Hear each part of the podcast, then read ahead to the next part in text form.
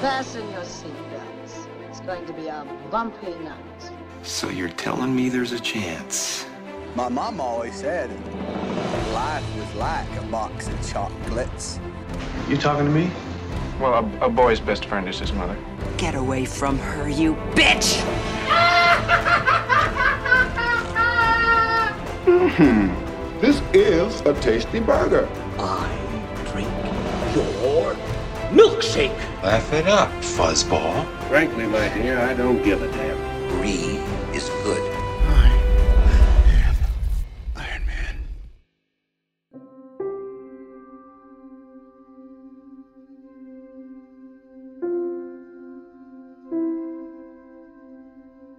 Bienvenidas y bienvenidos al episodio número 100 de el Throwback Podcast de Cine Express. Mi nombre es Alexis León, profesor guion bajo León en las redes y hoy hemos llegado en esta travesía, como dije, a la película número 100. Un episodio muy especial, un episodio que va a estar lleno de muchas sorpresas, estoy seguro, y no quiero continuar. no quiero continuar. Ese es el tono que va a llevar este podcast. No quiero continuar sin presentar a, a, los miembros destacados de este podcast que están aquí conmigo. Quiero comenzar con el pana José Morales, el filósofo. José, cuéntame, ¿cómo está todo? Saludos a todos mis compañeros, saludos a Alexi, saludos Fico, Luis, saludos a Rob que no puede acompañarnos esta noche, saludos a todas las personas.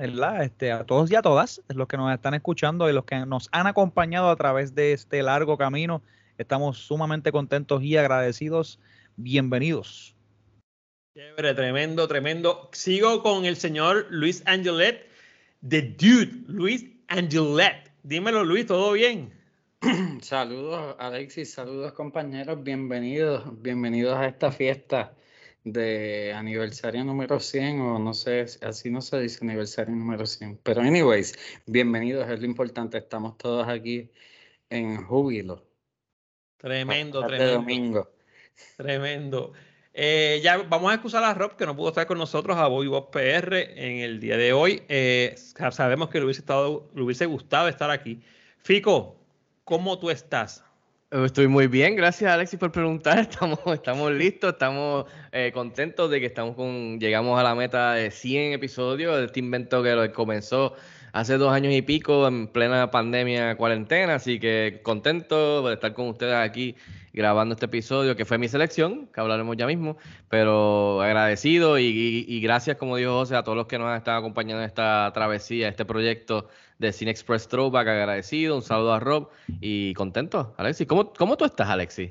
Yo estoy súper después de una semanita bastante intensa y unos días bastante fuertes, pero estamos bien, estamos bien. Tranquilo, estoy dando una clase de verano, pero está súper tranquila la vez desde mi casa, así que, y ya después de este episodio número 100 lo celebro porque me voy de vacaciones, así que me siento, nice. me siento tranquilo y contento. Eh, como dije, vamos a excusar a Bobby Bob PR y vamos a hablar un poco, yo quiero antes de empezar lo que normalmente hacemos de que el, la persona que escogió la selección hable y todo lo demás, como estamos en una ocasión especial, yo quiero que hagamos un recorrido bien rápido sobre el throwback, esta experiencia, eh, qué significa llegar al número 100 y cómo nos ha mejorado este proyecto como amantes del cine y, y lo demás. Yo quisiera comenzar eh, por, por Luis. No, vamos a hacer algo, voy a cambiarlo voy a comenzar por mí porque fui el último que entré a este proyecto, o sea que se supone que yo tenga el menos que tengo que decir. Eh, pero no, de verdad, eh, yo entré a este proyecto casi en un 50%, iban como por el episodio número 40 y pico, 30 y pico. Ha sido buenísimo, esto para mí es una terapia semanal, ya yo lo he dicho, se lo he dicho a los muchachos, es algo que yo espero, eh, aún con el revoludo y cosas que uno tiene semanalmente, es algo que me funciona como para liberarme a la parte, aparte de que también tiene una doble intención y un doble propósito porque me acerca a películas que jamás me hubiese acercado o que no iba a ver. Así que para mí ha sido do doblemente beneficioso en ese sentido. Me da un espacio de ocio, conozco buenas personas, aparte de las personas que he conocido gracias a ustedes cuando estamos por ahí en el cine o lo demás. Eh, he conocido tremendas personas, tremendos proyectos, pero también me he acercado a películas que yo decía, ¿por qué yo no había visto esta película? Saludos a Fields of Dreams, que fue la última que vimos. Eh, mano, y por último, rápido, me ha, me ha abierto el espectro a ver las películas de otra forma, o sea, de, de, de, de la perspectiva de un director, desde la perspectiva de un cinematógrafo, o sea, mirar los tiros de cámara, ver cómo se repiten el mismo director cuando lo, cuando lo, cuando lo tira, ¿sabes? Esas cositas me, han, me han gustado mucho y espero que espero seguir aprendiendo. So, eh, ahora voy con Luis. Luis, ¿qué ha sido para ti el throwback, tu experiencia, cómo te ha ayudado? Cuéntame. Eh, pues, pues me ha ayudado a ser mejor persona porque antes yo estaba descarrilado y gracias a Throwback yo me recogía buen... No, eh, la, la, versión bonita es que, como ustedes saben, yo llevo con Fico en esto casi desde el principio. Eh, cuando después que él hizo un par de episodios y, era una voz él solo y pues hacía falta alguien que, que ripostara y, y, en verdad no aportara mucho, o sea, le restara el contenido importante que Fico tiene que dar, ese era yo. Eh, así que el problema era que, que éramos inconsistentes porque pues ¿sabes? La vida es dura, vamos, hoy sí, no, no podemos, ah, hoy sí, no, no podemos. Y pues, ¿sabes? Era, pero entonces Throwback llegó con la pandemia y la pandemia nos obligó a estar en nuestras casas y estar en nuestras casas obligados nos obligó a ser consistentes y, y, y, eso es lo bonito de esta hermandad que se ha hecho. Yo creo que es que semanalmente estamos esperando el momento en que nos vamos a reunir y hablar de esta película y ponernos al día en las otras cosas también porque nos tardamos mucho antes de empezar. Eh, es un dato, o sea, es inevitable. Pero, pero ya, me voy a poner sentimental, así que lo dejo ahí. Gracias a todos por estar aquí y gracias por escucharnos. Bye. Chévere, chévere. ¿Tú estarás de acuerdo conmigo en que la, para nosotros la mejor parte del podcast es lo que va antes y lo que va después? ahí, ahí, es que tenemos la, los espacios de, de ventilar. Y, y, y yo me siento triste las veces que no me puedo quedar para lo que va después. Exacto, exacto. Mira, eh, José, háblame este podcast, yo quisiera, ¿verdad?, que, escuchar tu, tu, tu, site también, y sobre todo tú que ahora estás entrando en la fase académica nuevamente por un área de filosofía, ¿cómo te ha ayudado todo esto? Pues esto es casi, casi tiene el, el, mismo rigor académico de, de, estar estudiando filosofía, porque nosotros estamos, pues es como tener un proyecto semanal, ¿no? Estudiarlo. Este, yo recuerdo que nos, nosotros cuando empezábamos yo ensayaba, este, escribía algo y después iba y, y, lo compartía con los muchachos. Así que ha sido un, un, proyecto de, de, mucho en, enriquecimiento, este, tengo que decir, personal, este, en gran medida. Este, también es una forma de mantener la conversación sobre, sobre el filme y, y otros temas, ¿verdad? Interpretaciones y demás. Yo siempre digo que cuando tú no tienes este, con quién rebotar este, tus pensamientos y, ¿sabes? te vas criando en la oscuridad. Nunca puedes ir más allá, ¿sabes? Una, una película cuando cuatro personas ahora mismo, ¿verdad? En, en, el caso que con ropa pues son cinco, son cinco películas diferentes. ¿sabes? La, vemos desde nuestras condiciones específicas y demás. Así que este proyecto en, en esa parte ha sido bien grande porque, por ejemplo, hay algo que Fico siempre dice, que es que el, estamos en, ¿verdad? Con las películas en las buenas y en las malas. Y eso siempre se ha quedado conmigo.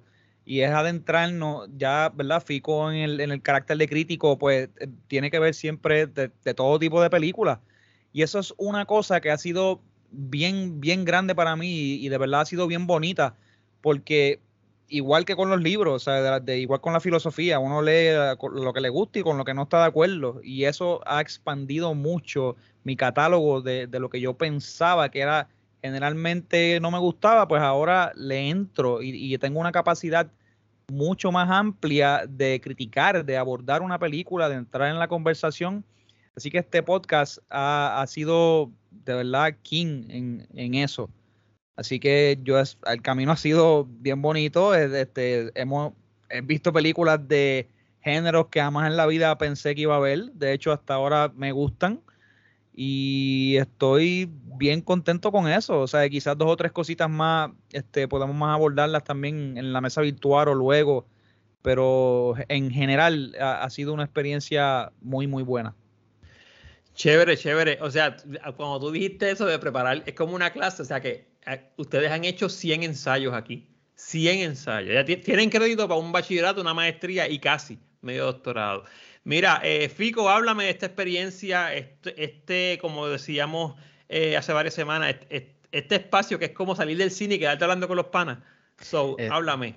Es eso mismo, eso mismo. La idea del concepto es cuando uno va al cine, que después de que sale del cine, uno como que se queda en, en grupitos o, o con, o con su grupo y sale como en manada, este, al frente del cine a, hablar un rato de qué les pareció la película, si estuvo buena, si este, llegó a estar a la par con tus expectativas, etcétera, etcétera. Eh, que siempre lo hemos hecho de alguna manera u otra creciendo. So, esa es la idea, o sea, nos vimos obligados, como dijo Luis, a estar en una cuarentena encerrados en pandemia. So, que mejor que usar estos instrumentos para algo positivo, que José también lo ha mencionado anteriormente, de esto del internet, de por lo menos verlo de, de una manera positiva, de que rinde frutos, de poder vernos de manera virtual, hanguear de manera virtual, tener como que este, este setting en donde, a diferencia de estar en casa de alguno de nosotros, o, en, una barra, o hangueando en el mismo cine, pues estamos en un espacio virtual donde podemos pues grabar y, interactuar y, y, de eh, más que nada, además de eso, sin Express es eso mismo, es ex- exponernos a películas que quizás, como dice José, no son de nuestro estilo, gusto, de nuestras prioridades en cuestión de gustos de cine, eh, a la hora de sentarnos a ver una película, menos por primera vez y menos revisitándola nuevamente, que eso es lo que a mí me encanta, que quizás tener que revisitar una película que tú la viste hace 20 años y no te gustó, y después revisitarla y de repente que, oye, espérate, esta película no está, no está mala porque yo le caí encima cuando tenía menos, ve- 20 años menos. Eh, o sea, que surgen cosas bien, bien nítidas que uno no se espera, al igual de que, como, que- como ya hemos dicho anteriormente, una película que tú la tienes en un pedestal y la revisitas con tu familia anualmente. Dilo, dilo, de- dilo. de no, no, de repente, se, de repente se convierte en una película que en verdad, ¿sabes qué? Veintipico años después, en verdad no es tan buena que yo, como yo pensaba. Y eso nos ha pasado a todos en este podcast, este, o con otras películas. Así que yo agradecido, para mí esto ha sido una experiencia enriquecedora. Este, aprendo de cada uno de ustedes. 24. Aprendo, aprendo de cada uno de ustedes, porque yo, por más que todo el mundo piense que sabe, uno no es experto y aprende todos los días. O sea, y aprendo del, del punto de vista de Luis, como aprendo del punto de vista de Alexis, o aprendo, aprendo de José, o aprendo del punto de vista de Rob, de que, o sea, yo no me la sé toda, ninguno de nosotros se la sabe toda. Así que para mí eso es lo más chévere y, y lo más que me gusta es este equipo que hemos formado, que es como este, este grupo este Avengers o Justice League, en donde Alexis es el, es el, es el profesor, eh, José viene con el punto de vista un poco más filosófico, Luis, Luis tiene su, su, su punto de vista y estilo, Rob también, eh, entonces yo entro con el mío y se forma como que esta, este resultado que a veces pues nos coge de sorpresa a nosotros, mismos, así que estoy de acuerdo con todo lo que ustedes han dicho y agradecido de que esto hemos podido, como dice Luis, consistencia, seguir contra todo lo que ha pasado, como hemos dicho que aquí en Puerto Rico hay inundaciones, hay, se va la luz, vienen meteoritos, hay fuegos, hay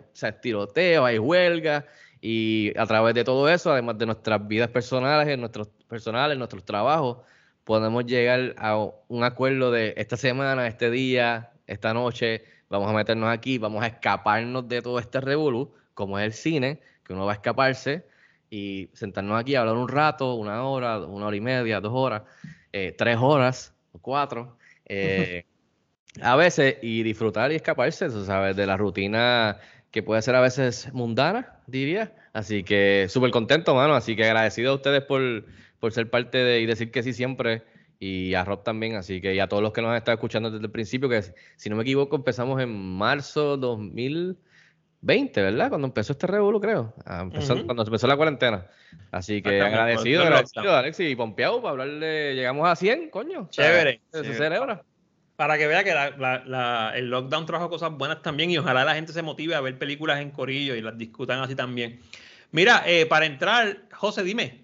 Otra cosa que quería añadir que creo que es bien importante, este, es, es la parte de pensar la película, ¿sabes? Es- Eso, esto es una cosa que el podcast ha hecho que es bien importante, ¿sabes? Nosotros tenemos una semana entera para ver esta película, ¿sabes? Entonces, es una semana que nosotros estamos pensando la película esa semana completa, ¿sabes? Y, y es como dice Fico también, ¿sabes? Después de haberla visto quizás hace 10, 15, 20 años, volver a verla o verla por primera vez y tener toda esa semana para pensarla, para luego entonces llegar a la conversación, que es, que es la parte más intensa, porque todos tenemos una interpretación diferente.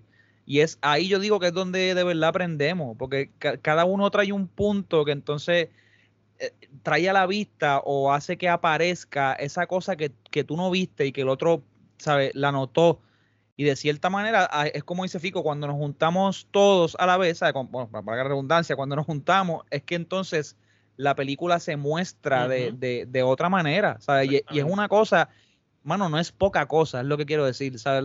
Lo que estamos haciendo puede parecer un ejercicio, pues como decía Fico, que, que puede ser de escape o puede ser, como dice Alexi, de, de entretenimiento o para pasar el rato, pero hay cierto, lo que quiero decir es que también hay cierto rigor en, en, en lo que estamos haciendo, ¿sabes? No, no es simplemente que llegamos aquí y zumbamos cuatro opiniones y nos vamos, ¿sabes? De verdad a nosotros nos gusta esto con cojones. No, y, ca no, y cada... El, eh, eh, el, rigor es sentarse a ver la película antes del día. Exacto. Y, claro. hacer, hacer, el compromiso y sacar el tiempo con, con la persona, con, con, la familia, con, con, lo que sea, para estar aquí después y poderlo hacer todo. Es un compromiso de cinco horas a la semana, pero es hermoso. y, no, y, y antes de que Alexis eh, siga, lo que, lo, que, lo que quería decir es que también si uno es, o sea, es como todo en la vida, si uno escucha a la dinámica y la estructura y como, como nosotros nos expresamos o, o, le buscamos la vuelta a las cosas ahora en las películas del primer episodio, ahora al 99 o 100, tú ves un crecimiento, como dice José, tú ves que, que donde quizás el fuerte de uno era entrándole a una película de este lado, pues ahora ves que puede entrarle por el lado izquierdo, puede entrarle por arriba, o sea, le puede entrar de varios ángulos a, a una misma película, entonces unes esas cinco personas de diferentes ángulos y se crea algo bien chévere. O sea, que no es, que, que, que, que no se ha estancado. Siempre ha sido dinámica la discusión, uh -huh, la discusión uh -huh. eh, eh, y, y, siempre ha sido cambi o sea, cambiante, que eso es algo que también es bueno, que, que, que sigue cambiando. O sea, que, que, si tú lo escuchas desde el primero, no es lo mismo que el 25, que, que es el 50, que es el 75, como el 100 y, el, y los futuros que vengan. Así que eso también es importante. Que si no me crees, vete y búscate los primeros y eh, escúchalo. escucha, escu que estaban buenos, pero para que veas cómo ha cambiado la dinámica y la estructura también, que hemos quitado y puesto cuáles cositas. Así que. Súper, súper. Mira, vamos a entrar de lleno al. Porque yo sé que esta película va a traer mucha discusión. Así que quiero, Fico, que presentes la película que vamos a estar hablando hoy y que me digas por qué la escogiste y si fue fácil o difícil esa elección. O sea, que si tenías algunas otras también. Cuéntame. Ah, mano, es, brother, esto, esto fue bien fácil. Esto, esto, esto no ¿Tú lo sabías hace mucho tiempo? Eh, yo, yo, yo, yo sabía que la tenía. No, porque, eh, no, no tanto, porque como Incluso ido... nosotros lo sabíamos. Bueno, usted, el artículo largo de la película que tú quieras solo por esto. Eh, eh, eh, lo que pasa es que como ha ido cambiando la estructura, comenzamos al principio por el abecedario, después o sea, le, empezamos a, a, buscarle vueltas a otras cosas y, y, caímos en los géneros y después los temas. En, los temas de la mafia y después que sí de deportes y que sí navidades, musicales, pues hemos ido cambiando, que es lo chévere, por eso te digo. y entonces caímos ahora en una ronda que ahí fue que cuando caímos en esto yo dije, pues ya yo sé, ya yo tengo apuntado que esto está a mi favor. Caímos. Que, bueno, y entonces... Eh, nada, la apunté y decía, esta película yo sé que es una para, buena para discutir. Es una que, que, que, trae buen debate, eh, para bien o para mal, o sea, de cualquier bando. Y la tenía ahí. Entonces, como ahora tenemos un parámetro más cercano de, de, de no tener la, la, la, eh, la, época en que se estrenó la película tan lejos como la teníamos uh -huh. antes, pues ahora, pues el 2013, pues estaba en la ventana. So dije, esta es la mía, nadie se meta aquí porque esta es la que yo quiero. Y, anyways, eh, es algo que es bien cercano a mí desde que soy pequeño, así que de la misma manera que Star Wars o Back to the Future o algo así. Así que la película que escogí fue Man of Steel del 2013 del señor cineasta Zack Snyder.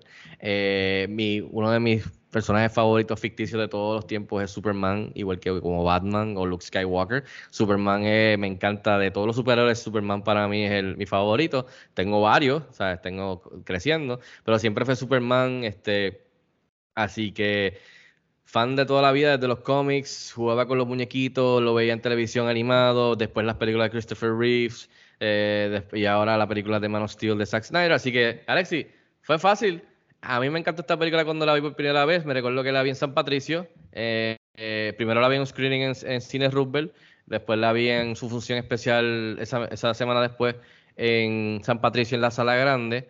Eh, y a mí me encantó, porque yo estaba loco por ver esta otra iteración de Superman live action diferente a lo que ya habíamos visto anteriormente, el cual a mí me encanta porque yo crecí con eso de Richard Donner de Christopher Reeves y Margot Kidder y Terrence Stamp como el General Zod. O sea, yo viví con esas cuatro películas, las veía y las veía en VHS. Eh, después tuvimos Superman Returns, que fue como un puente medio, medio sos. Con Brandon Routh, que lo hizo muy bien, tratando de apelar a eso mismo de Christopher Reeve. Y no fue muy bien porque no hubo mucha acción. Y entonces caemos en Man of Steel, que yo estaba loco por ver porque el director y el productor mismo de Christopher Nolan prometía que iba a ser más acción. Íbamos a ver a Superman, una versión nueva, viniendo de Dark Knight. So, yo estaba súper pompeado, a me encantó cuando lo vi.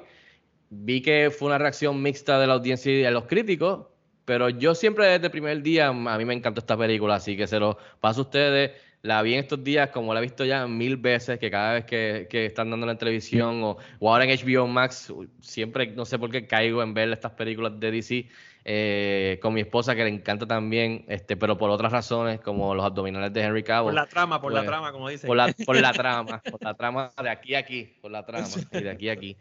Ah, pues este, pues la veo y la veo y la veo y me encanta. Es así que de la misma manera que me gustó antes y de la misma manera que me gustó el primer día que la vi, como la vi esta semana para verla en el podcast de nuevo, me encanta, pero sí creo que ha mejorado con el tiempo y que es una película que va a disfrutar de eso mismo con el resto de la audiencia y los críticos, que con el tiempo van a mirar para atrás con todo lo que ha sucedido en estos nueve años, especialmente en el género de superhéroes y cómics, y para mí esto es una de las películas más underrated en la historia de superhéroes y cómics. Y para mí es una obra maestra moderna de lo que es el superhéroe y cómic moderno. Así que lo dejo ahí. Voy a hacer, voy a hablar ahora de mi primera experiencia, no sin antes hacer un, un apartado aquí, porque sacando cuenta del tiempo ahora, Cine Express estaba comenzando, ¿verdad? Cuando esa película salió. O sea que tú la pudiste, me imagino que la pudiste trabajar cubriéndola o por lo menos hacer reseñas y eso. Sería interesante ver cómo ha crecido hasta el día de hoy. Mira, yo me acuerdo, esta película, yo la fui a ver al cine, era much awaited, o sea, mis panas, estábamos todos, veníamos de Dark Knight, también queríamos ver a Superman porque sabíamos que es un personaje que, que necesitaba una película también así. Obviamente estábamos en el vibe de Christopher Nolan, estábamos en el vibe, perdón, de, de todo esta, toda la gente que estaba detrás de la película, que queríamos ver la película, porque había mucha gente detrás de la película que, sabíamos que iban a hacer un buen trabajo. Eh, la vimos en, eh, yo creo que la vimos primera tanda, de estas que tú te ibas temprano de trabajar, porque era la primera tanda, para verla. A mí la película me gustó desde siempre, desde que la vi por primera vez, a diferencia de muchas otras personas que quizás buscaron unas críticas rápido. Después, cuando la película empezó a hacer el, el, el setting en mí, yo dije, contra, caramba, empecé a buscarle no fallas, pero quizás eh, lo que yo siempre he dicho a través, yo creo que cada vez que hemos hablado de esta película de aquí, yo siempre decía, pues a lo mejor lo van a explorar en otra película. Eh, luego la vi como una o dos veces más, si fueron dos veces más, en mucho, pero la mejor experiencia fue cuando la revisité para el podcast, porque ahí obviamente tenía los lentes de, de crítico, de analizar la temática, de ver cómo ha crecido la película también de ver lo que me quería decir la película, lo que me querían decir los directores. Eh, y la película es mucho más grande, se puede decir, de lo que yo la había pensado, creo que es la palabra. La película ofrece mucho más de lo que yo en aquel momento, 2013, que no pertenecía al podcast, pues la había sacado. Así que la experiencia revisitándola ahora fue mucho más enriquecedora. La vi en mi casa con un buen televisor, una buena barra de sonido, que para mí es yo creo que es importante, o sea, yo, yo, si usted ve esta película en un celular, pues como que no, no era, o sea, no la ve en un celular, eh, a menos que tenga unos tremendos audífonos, pero es que como quiera se va a perder la, majestuosidad de, lo que, de lo de la cinematografía. Fuera de eso, obviamente sí, hay, hay temas que todavía digo como que mm, se pudieron haber explorado, ya han pasado nueve años y mis esperanzas pues cada vez bajan un poco más, pero Creo que es una película, creo, y con esto cierro, que es una película, y eso lo hablaremos más adelante, en la que cuando alguien vaya a hacer algo más de Superman, esto es una gran referencia, ¿ok? Porque ya esta película hizo lo que había que hacer, que era el, culto este a Christopher Reeve y toda la cuestión. Este, así que hablaremos de más, más de eso en la mesa virtual. Yo quisiera escuchar a Luis la experiencia la primera vez que la vio y ahora revisitándola. ¿No estabas con Fico cuando la viste, Luis? ¿No estabas en el mismo cine o fueron a verla juntos? Eh, yo no creo. ¿No recuerdas? Ok. Ah, 2013 es posible, pero lo dudo, eh, porque él, él ya era crítico, así que quizás él Ya- lo ya era famoso. Incluso. No famoso, ella era crítico. Cuéntame la primera experiencia. Ya tenía esos accesos para hacer sus reseñas, por lo menos. Qué O sea, chévere. seguro la vi antes que los mortales. Pero, pero nada, yo tengo aquí un fico encima de mi hombro que me dice que esta es la mejor película en la historia de DC. Como el Y- angelito, un angelito y el, y el diablito. Ahí está el diablito, mira, ahí está. Ahora tengo un Vecna que dice lo contrario. No, eh, eh, cuando yo la vi en el cine, o sea, te digo, no, me, todo, todo lo visual y todo, toda la ejecución de Snyder y toda la hostia, o sea, sí, no, definitivamente es, es el mejor Superman representado. Pero, pues yo me quedé mordido porque el tipo no, no sabía sonreír, ni Superman ni Clark Kent, porque ahora lo estaba reflexionando más para poder abundar, pero nada, el punto es que, sea, él no se dejaba querer ni a jodía. Ahora cuando la vi para el podcast, eh, pues como ya he terminado de ver su arco en Zack Snyder's Justice League de cuatro horas, pues entiendo porque el tipo en verdad no tiene sentido del humor, ¿sabes? Porque su humanidad es escasa. Así que él siempre fue así y, y nos quiere, pero de lejito. Eh, próximo. José, algo que añadir o tu propia perspectiva, la primera vez que la viste eh, y ahora revisitándola para el podcast. Bueno, pues la primera vez este, fue una, experiencia grandísima. Este, tengo que recalcar que yo tenía 24 años. Este, eh, han pasado eh, 10 años para mí. Este, ah, eh, igual que ustedes, a mí me encanta DC, este, Superman, Batman, espe- específicamente esos dos.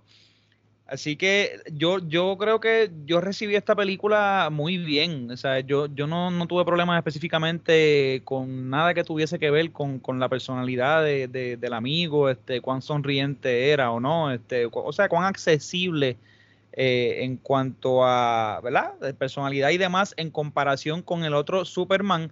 Porque yo encontré fresco, o sea, que, que nos ofrecieran algo diferente a, a lo que ya habíamos tenido, o sea, quizás explorar otra parte de Superman este, que no conocíamos. Lo que más me gustó yo creo que fue la introducción, este, cuando nos enseñan de Krypton, este, creo que fue, fue una de las partes que más yo hubiese querido este, continuar en ella. Este, y pero tengo que decir que la primera vez, ¿sabes?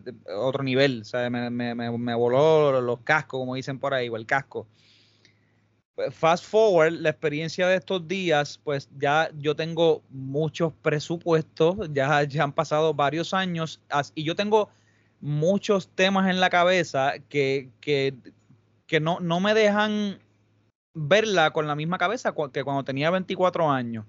Así que para mí ahora se ha convertido más en un como es como esta, como esta potencia, sea, como, como una potencia no alcanzada en, en, en, en- ese sentido, porque hay tanto que se tiene, sea, que, que se puede agarrar, que está ahí, que pues que la potencia está, pero al fin y al cabo siento que se pierde para demostrar algo, o sea, para demostrar algo que está meramente en, en, en lo que es posible pa- para este ente lograr. Y siento que ahí la película se enfoca más en eso que en el contenido de, de lo que es Superman. Yo creo que esa es la manera este, más respetuosa este, de, en cómo lo puedo resumir ahora mismo. Ahorita entraremos más en la, en la mesa virtual. Chévere, chévere. Oye, eh, eso significa que vamos a tener una buena conversación, una muy buena conversación. Voy a hablar un poco de los, de la, de los datos importantes de esta película, que debe tener muchísimos más, sobre todo cuando ya habl- hablamos por ahí ahorita, Luis, que mencionó la, Justice League Zack Snyder de cuatro horas. O sea, el subtítulo que le pone Luis es bien importante para saber de cuál estamos hablando. Eh, Man of Steel estrenó el 14 de junio de 2013 con 143 minutos de duración, dirigida por nuestro pana ya, que lo tenemos en un chat de WhatsApp y todo, el señor Zack Snyder, escrita por David S. Goyer, basada en el personaje de DC Entertainment y distribuida por Warner Bros. Pictures. La trama habla de, eh, es un drama de superhéroes, cómics, ¿no? De ciencia ficción y de acción también, que presenta la historia de Clark Kent y que se entera de que es un extraterrestre superpoderoso del planeta Krypton y que asume el papel de protector de la humanidad como Superman, tomando la decisión de enfrentarse al general Zod para evitar que destruya a la humanidad. El elenco incluye, entre muchos otros, a Henry Cavill, Amy Adams, Michael Shannon, Kevin Costner, Diane Lane, Lawrence Fishburne, Russell Crowe, la música de El Pana de Fico, que hablan todos los días, Hans Zimmer, fotografía de Amir Mokri, la edición de David Brenner, un presupuesto de 225 millones a 258, más o menos un cuarto de millón de dólares, un cuarto, no, un cuarto no, un cuarto de billón de dólares, wow, 225 a 250, eh, que están muy bien empleados, de hecho, vamos a hablar claro. y la, la taquilla recaudó 668 millones de dólares. Entre los logros, entre los logros y elogios y detalles adicionales, 56% de Fresh en Rotten Tomatoes. Ese es el número que a mí me da como, como malestar estomacal. no sé, me da como, como indigestión. Eh, fue la novela película más taquillera de ese año, nominada a un Critics' Choice Award de Mejor Actor en Película de Acción para Henry Cavill nominada a dos premios por el Visual Effects Society por mejor cinematografía, live action y mejor efectos visuales, nominada a un Annie Award, mejor efectos de animación live action, y fue el comienzo del DCEU, el universo extendido de DC Comics en el cine.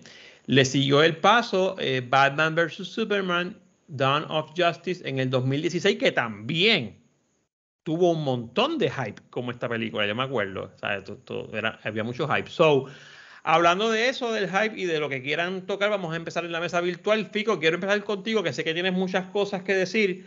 Háblame, zúmbame un tema, vamos a ver. Pues mira, lo que a mí me, como estaba diciendo, me tenía pompeado era ver algo diferente, como ya José mencionó también, que veníamos de, la, de estas películas de Christopher Reeve, que tuvo cuatro películas, las primeras dos muy buenas eh, y clásicos de superhéroes, las otras dos no muy buenas.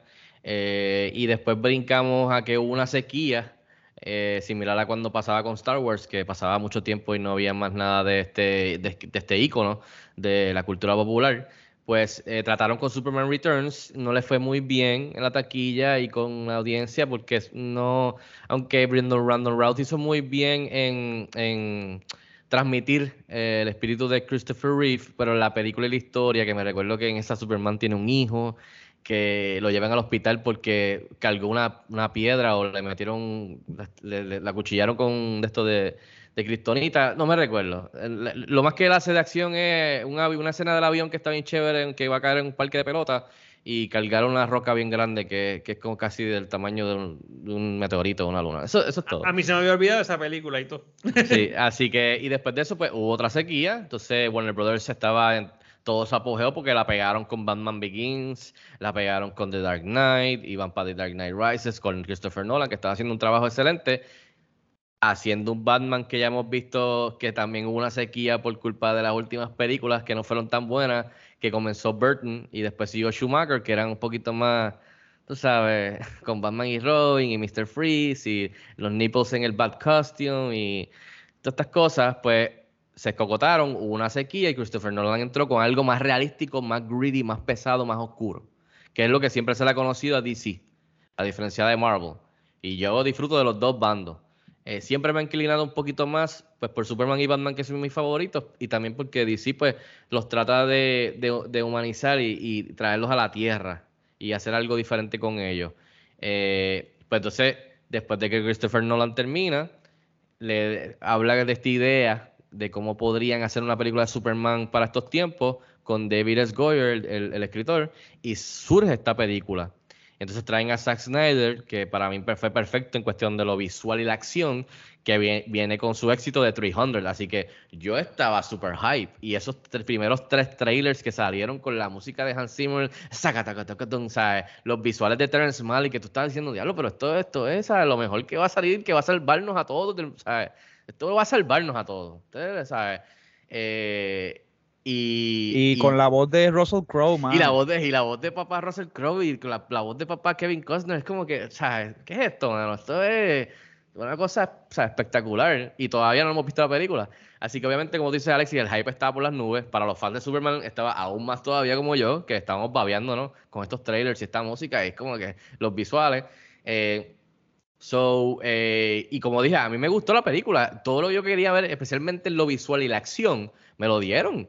Hay gente que se queja de que quizás hubo demasiada acción y es como que, pues, ¿sabes qué? Me alegro porque toda esa acción me la debían a mí con recargo desde, las últimas, desde los 80. Así que desde que Superman estaba peleando en el espacio, en la luna, con Nuclear Man, eh, en la de Christopher Reeve, la 4. Así que sí, que todo el mundo, se lo- a todo el mundo le da amnesia. Así que sí, lo- lo voy a se los voy a recordar. Y en la 3, que Superman pelea contra una máquina. Y, Richard, y el comediante Richard Pryor es el especialista. Eh, Sí, recuérdense de esa época, porque la gente la amnesia. Gracias por hacerle justicia a la- a- al recuerdo, Fico. Sí, este, así que yo estaba súper pompeado y salí satisfecho. A mí lo que me gusta de esta película es que nos dan algo diferente, como dijo José. Eh, no- nos vienen con otro ángulo. Eh, ¿Cómo tú haces una historia de Superman? Superman es bien difícil de hacer una historia, no importa si tú eres Shakespeare, el mejor escritor que sea, porque buscarle la vuelta algo nuevo a Superman, que no, que no sea lo mismo. Eh, es bien difícil porque también es un héroe que en sí lo puedes ver como aburrido, porque como es, o sea, es un dios, es el Big Daddy de los superhéroes, o sea, icónico, que sus debilidades eh, en verdad son, o sea, la kriptonita.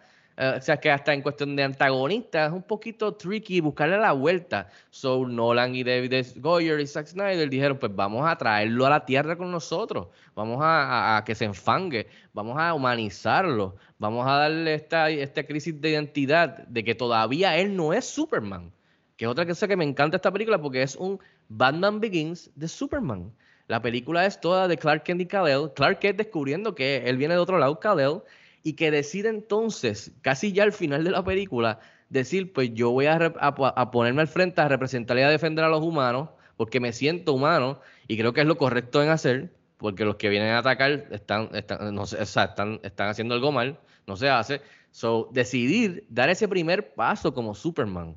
Y es como tú dices, Alexis, que entonces te quedaste con las ganas de ver después todos los otros, otros arcos que quizás puede- pudieron haber venido después, que no se dieron, o se dieron de cier- cierta, de cier- cierta parte. So, siempre eso es lo que a mí me ha gustado, ver a este Superman entre nosotros que no sabe que es Superman y que entonces, ah, no cuando es niño, sino cuando es casi es ya adulto, 33 años que tiene, cuando él decide dar cara y vestirse, aprender a volar, a diferencia de como se ha visto en los cómics o se, fue, se vio en, lo- en las películas de Christopher Reeve, que era un Superman más, con más experiencia con, en su prime, tú sabes, que ya sabía cómo ser Superman ante el público y, y- todo lo de acción y cómo defender. Pues este tipo no sabe nada. Entonces te vienen y te atacan y tú tienes que dar la cara. O sea, a mí me encantó eso porque trae otros ángulos en cuestión de, más que nada, la- el, el psyche y lo emocional del personaje, que lo desconstruye, tú sabes. Y, y es la verdad, ¿qué pasaría si en verdad aparece o descubrimos que hay alguien que es extraterrestre con estos poderes entre nosotros? Se va a formar una pendeja, un caos, o sea, un caos ridículo. Y estamos hablando de un dios que te puede partir o tirarte, o sea, es un dios. Y la gente, hay gente que lo va a adorar, hay gente que le da el pánico, que eso es algo que también exploraron un poquito en Batman vs. Superman, que me gustaba ese ángulo. Porque no de la primera todo el mundo decir, ah, Superman es mi pana. No, la gente se va a cagar encima, es la verdad. Si eso pasara, y es algo que es diferente y me gustó esa vuelta de como que, ok, vamos a buscarle la vuelta a esto. Y creo que mayormente lo hicieron, o sea, lo hicieron nítido, o sea, lo hicieron bien, bien realístico, bien gritty. Como que, coño, si eso pasara en la vida real, te lo creo. Especialmente hasta en la acción visual, que lo podemos hablar ahorita. Pero por eso a mí me gusta mucho esta película. A mí, mira, yo, de, de varias cosas que me gustaron, no puedo dejar pasar el hecho de que una de las que más me gustó fue que, como tú decías, uno siempre hablando con los panas, yo decía, pero es que Superman, ah, Superman no brega porque a Superman no se le puede ganar y, y qué sé yo, entonces, y, y por un asunto de quién hizo el personaje, ¿no? De quién creó el, el- el personaje, Y la, pero... y la- y la época. Y exacto, y esta gente me gusta mucho porque esta gente lo que hizo fue, pues está bien, vamos a hacer que el problema sea interno de, de, de Kal-El, o sea, y esta película lo que muestra es eh, cómo él está batallando, como decías tú, con su yo interno, con, con el descubrir de dónde es, cuál es su misión aquí, por qué está aquí, a la vez su, su, su me gustó mucho su, su, relación con su familia, ¿sabes? Se, se, explora mucho aquí también. Y bien importante que, que en esta película hacen bien, no, no, recuerdo si en las primeras lo hicieron realmente, no, no lo recuerdo, pero en esta película es bien evidente que el término Superman no se lo pone él, ¿sabes? Y, y, y vuelvo, yo he aprendido en este podcast que el director es el que está cuando están editando la película. Dice, yo quiero que eso vaya, eso no vaya. Y, y, esa línea que pusieron, ah, ese es el nombre que le puso la gente. Eso está ahí con una intención para que tú veas que es las personas nombrando a lo que, a lo que no pueden explicar quizás. Él era Clark Kent. Entonces, eh, eso, eso añade de una presión en el personaje, o sea, en la, en la construcción del personaje, porque entonces ya... Pero ya convenientemente se... tenía una S en el pecho que simboliza hope. Que, sí, que simboliza esperanza. Y eso, y eso aunque parezca, eso, eso le tiene que haber tronado a todo el mundo, a, lo, a los que son fanáticos de las películas originales. Porque y obviamente si, porque si hubiese sido otro símbolo, no se llamaba. Pero, pero yo pienso que, yo pienso que al contrario, el darle ese twist, que fue una jugada bastante eh, atrevida, quizás podría ser. O sea, le están dando hasta sentido a eso. O sea, porque acuérdate que él. Eh, yo tengo que explicarte por qué él todavía no, no, se quiere llamar Superman. O sea, él se llama Kal-El, de tal planeta, hijo de tal persona, que fue enviado aquí por eso, para salvarlo y lo demás. Así que esa vuelta a mí me, a mí me gusta mucho. Yo pienso que eventualmente se lo hubiesen explorado en otras películas también. Pero sobre todo eso, me gusta que, que, que la, la, la lucha interna, y eso fue algo de las cosas que vi cuando la vi ahora para el podcast la eterna lucha psicológica que él tiene como humano. Y, y, es como su condición de humano, porque él no tendría que tener ese tipo de problema. Quizás otros sí, pero ese tipo de problema no. Y, y, y cómo lo hace evidente? Porque tenemos un, un eh, ¿cómo se llama? Un antagonista que es del mismo planeta de él, que para él eso no es un problema. Para Sot eso no es un problema. Es un problema de Superman al entrar en contacto con la humanidad. No sé si José pudiste, yo estoy seguro que lo pudiste ver, pero aquí hay un, un, un, un debate ¿sabes? de las limitaciones humanas y lo, que, y lo que eso, el problema que trae eso, que a todos le queremos adjudicar condiciones humanas, ¿entiendes? Así que para mí la película sí se quedó con un montón de cosas que explorar en cuanto al sujeto, porque fueron tan y tan profundos que necesitaban quizás otras películas para explorar otras cosas, pero hicieron una buena combinación de eso, de escenas de acción. La película no aburre en ningún momento, o sea, la película no, no, te, no te aburre en ningún momento, te mantiene pegado al televisor, pegado a la sala de cine, eh, y sobre todo que te da una buena historia, bien contada, una historia bien contada. Quisiera escuchar a, escuchar a Luis, a José, dime José.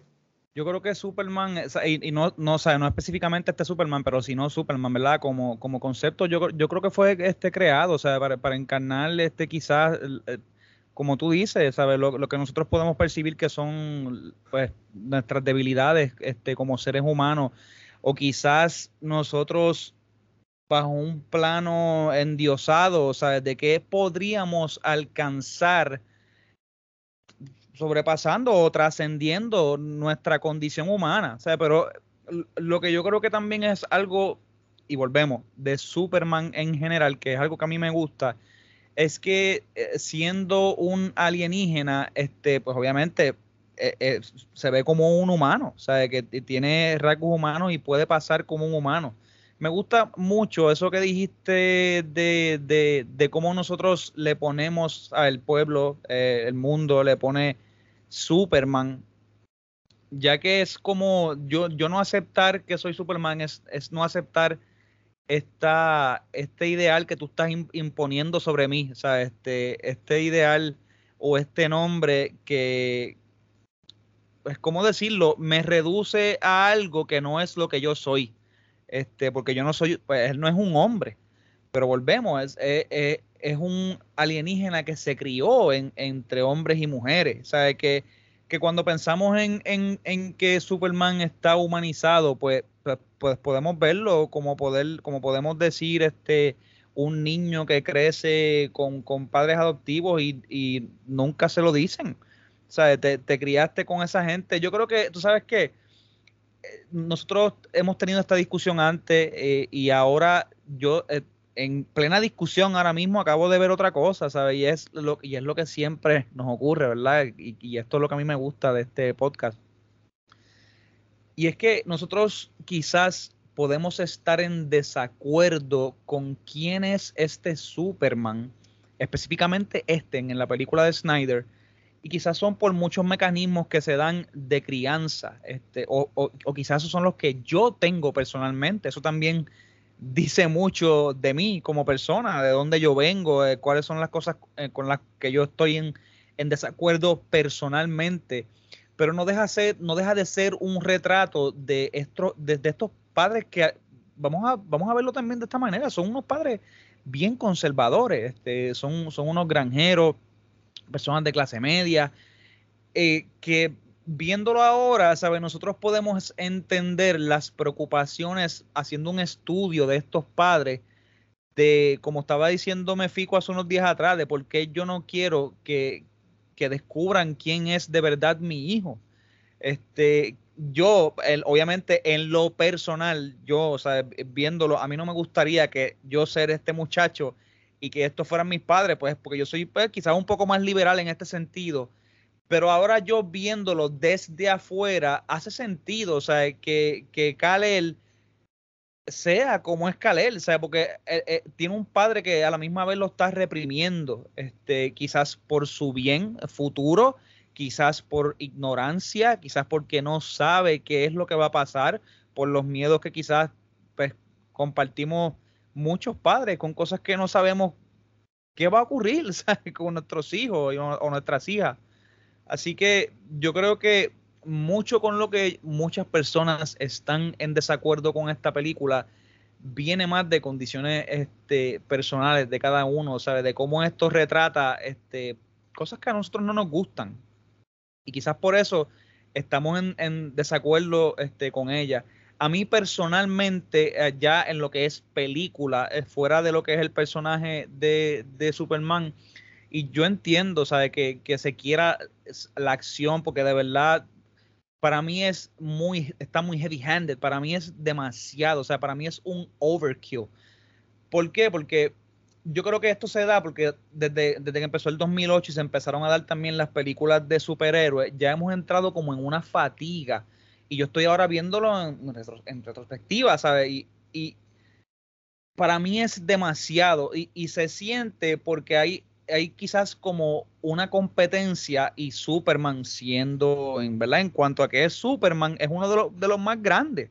Y la potencia esa se muestra en pantalla, ¿sabes? Que también yo puedo entender por qué se quiere hacer, ¿sabes? Por qué tenemos que mostrar a Superman tan fuerte, tan bombástico y, y tener este body, ¿sabes? Porque pues, que es Superman, ¿sabes? I get that. Pero yo, por ejemplo, cuando Fico me remonta a la primera, que él, que él este, pues, salva un avión y este tipo de buenacho y todas las jodiendas, pues, mano, pues, pues, no es poca cosa, ¿sabes? Si, si yo veo, si yo estoy en un avión y yo veo este cabrón este, aguantando el avión en el motor, yo me cago encima, ¿sabes? De ver un tipo así, pero I get it, ¿sabes? Tenemos ahora a todos estos superhéroes de Marvel, haciendo cosas increíbles y fantásticas. Y si tú me tiras obviamente a Superman en el 2013 levantando piedras o salvando aviones, este puede ser como que tú sabes, como que esta gente se la está mamando y no está dándole al público quizás lo que quiere. Yo puedo ver todas esas partes, pero para mí hay, hay una parte de Superman que quizás podía ser explorada más a fondo en cuanto al personaje que no envolviera tanto esta lucha increíblemente fantástica con estos antagonistas dentro de la Tierra, que obviamente es aquí donde van a pelear, porque aquí es que están, pero también a la misma vez me gusta, ¿sabe? Todo este underlying team del imperialismo, de, del, coloniaje, de, venir y estar pues, reformando y sacando a toda la gente de la Tierra esta es la historia de, en, esencia, esta es la historia de, de, pues, pues vemos, voy a decirlo aquí, ustedes van a ver loco, de Avatar, ¿sabes? De este nativo este que llega de otro sitio, llega a la Tierra y se hace en este sentido más humano que humano. ¿Sabes? Porque es, esa es la parte que a mí me gusta. ¿Por qué? Y es porque yo me crié con ellos, yo me siento parte de ellos, ahora a la misma vez conociendo a su padre, a su verdadero padre biológico. Bueno, no sé por qué digo verdadero, porque no lo crió, pero pues el padre biológico. ya entonces él entra, ¿verdad? Él choca este, con lo que es él, o quizás con lo que se espera de él de vuelta en lo que era su casa, que ya no existe tampoco. ¿Sabe? Que, que es una flama que se apagó y que los últimos guardianes, en este caso SOT, están queriendo volver a encenderla. pero ahora entonces acabar ahora de nuevo con otra gente, sacarlos de su tierra, para nosotros de nuevo empezar con una nueva conquista. Así que nada, dejo que Luis siga. Quizás a medida que van este, pasando la mesa, podemos entrar con otros temas. Luis, dime algo. Nada, quiero decirle las cosas que me gustan, por supuesto. Tengo que decir que en verdad de las escenas de acción que más me gustan probablemente es el cuando él todavía no, o sea, definitivamente no es Superman porque todavía tiene barba que todavía no sabemos cómo se afeitó, by the way, pero eh, cuando Superman tiene barba todavía y salva el corillo, eso es como, como un pozo petrolero que se está quemando, ¿verdad? Explotando. Sí, un sí. La, esa, ¿sabes? Porque esa es súper... Eh, eh, ¡Wow! Él está hablando con su jefe al lado y de momento el jefe se vira y él ya se fue para el carajo y está nadando para allá.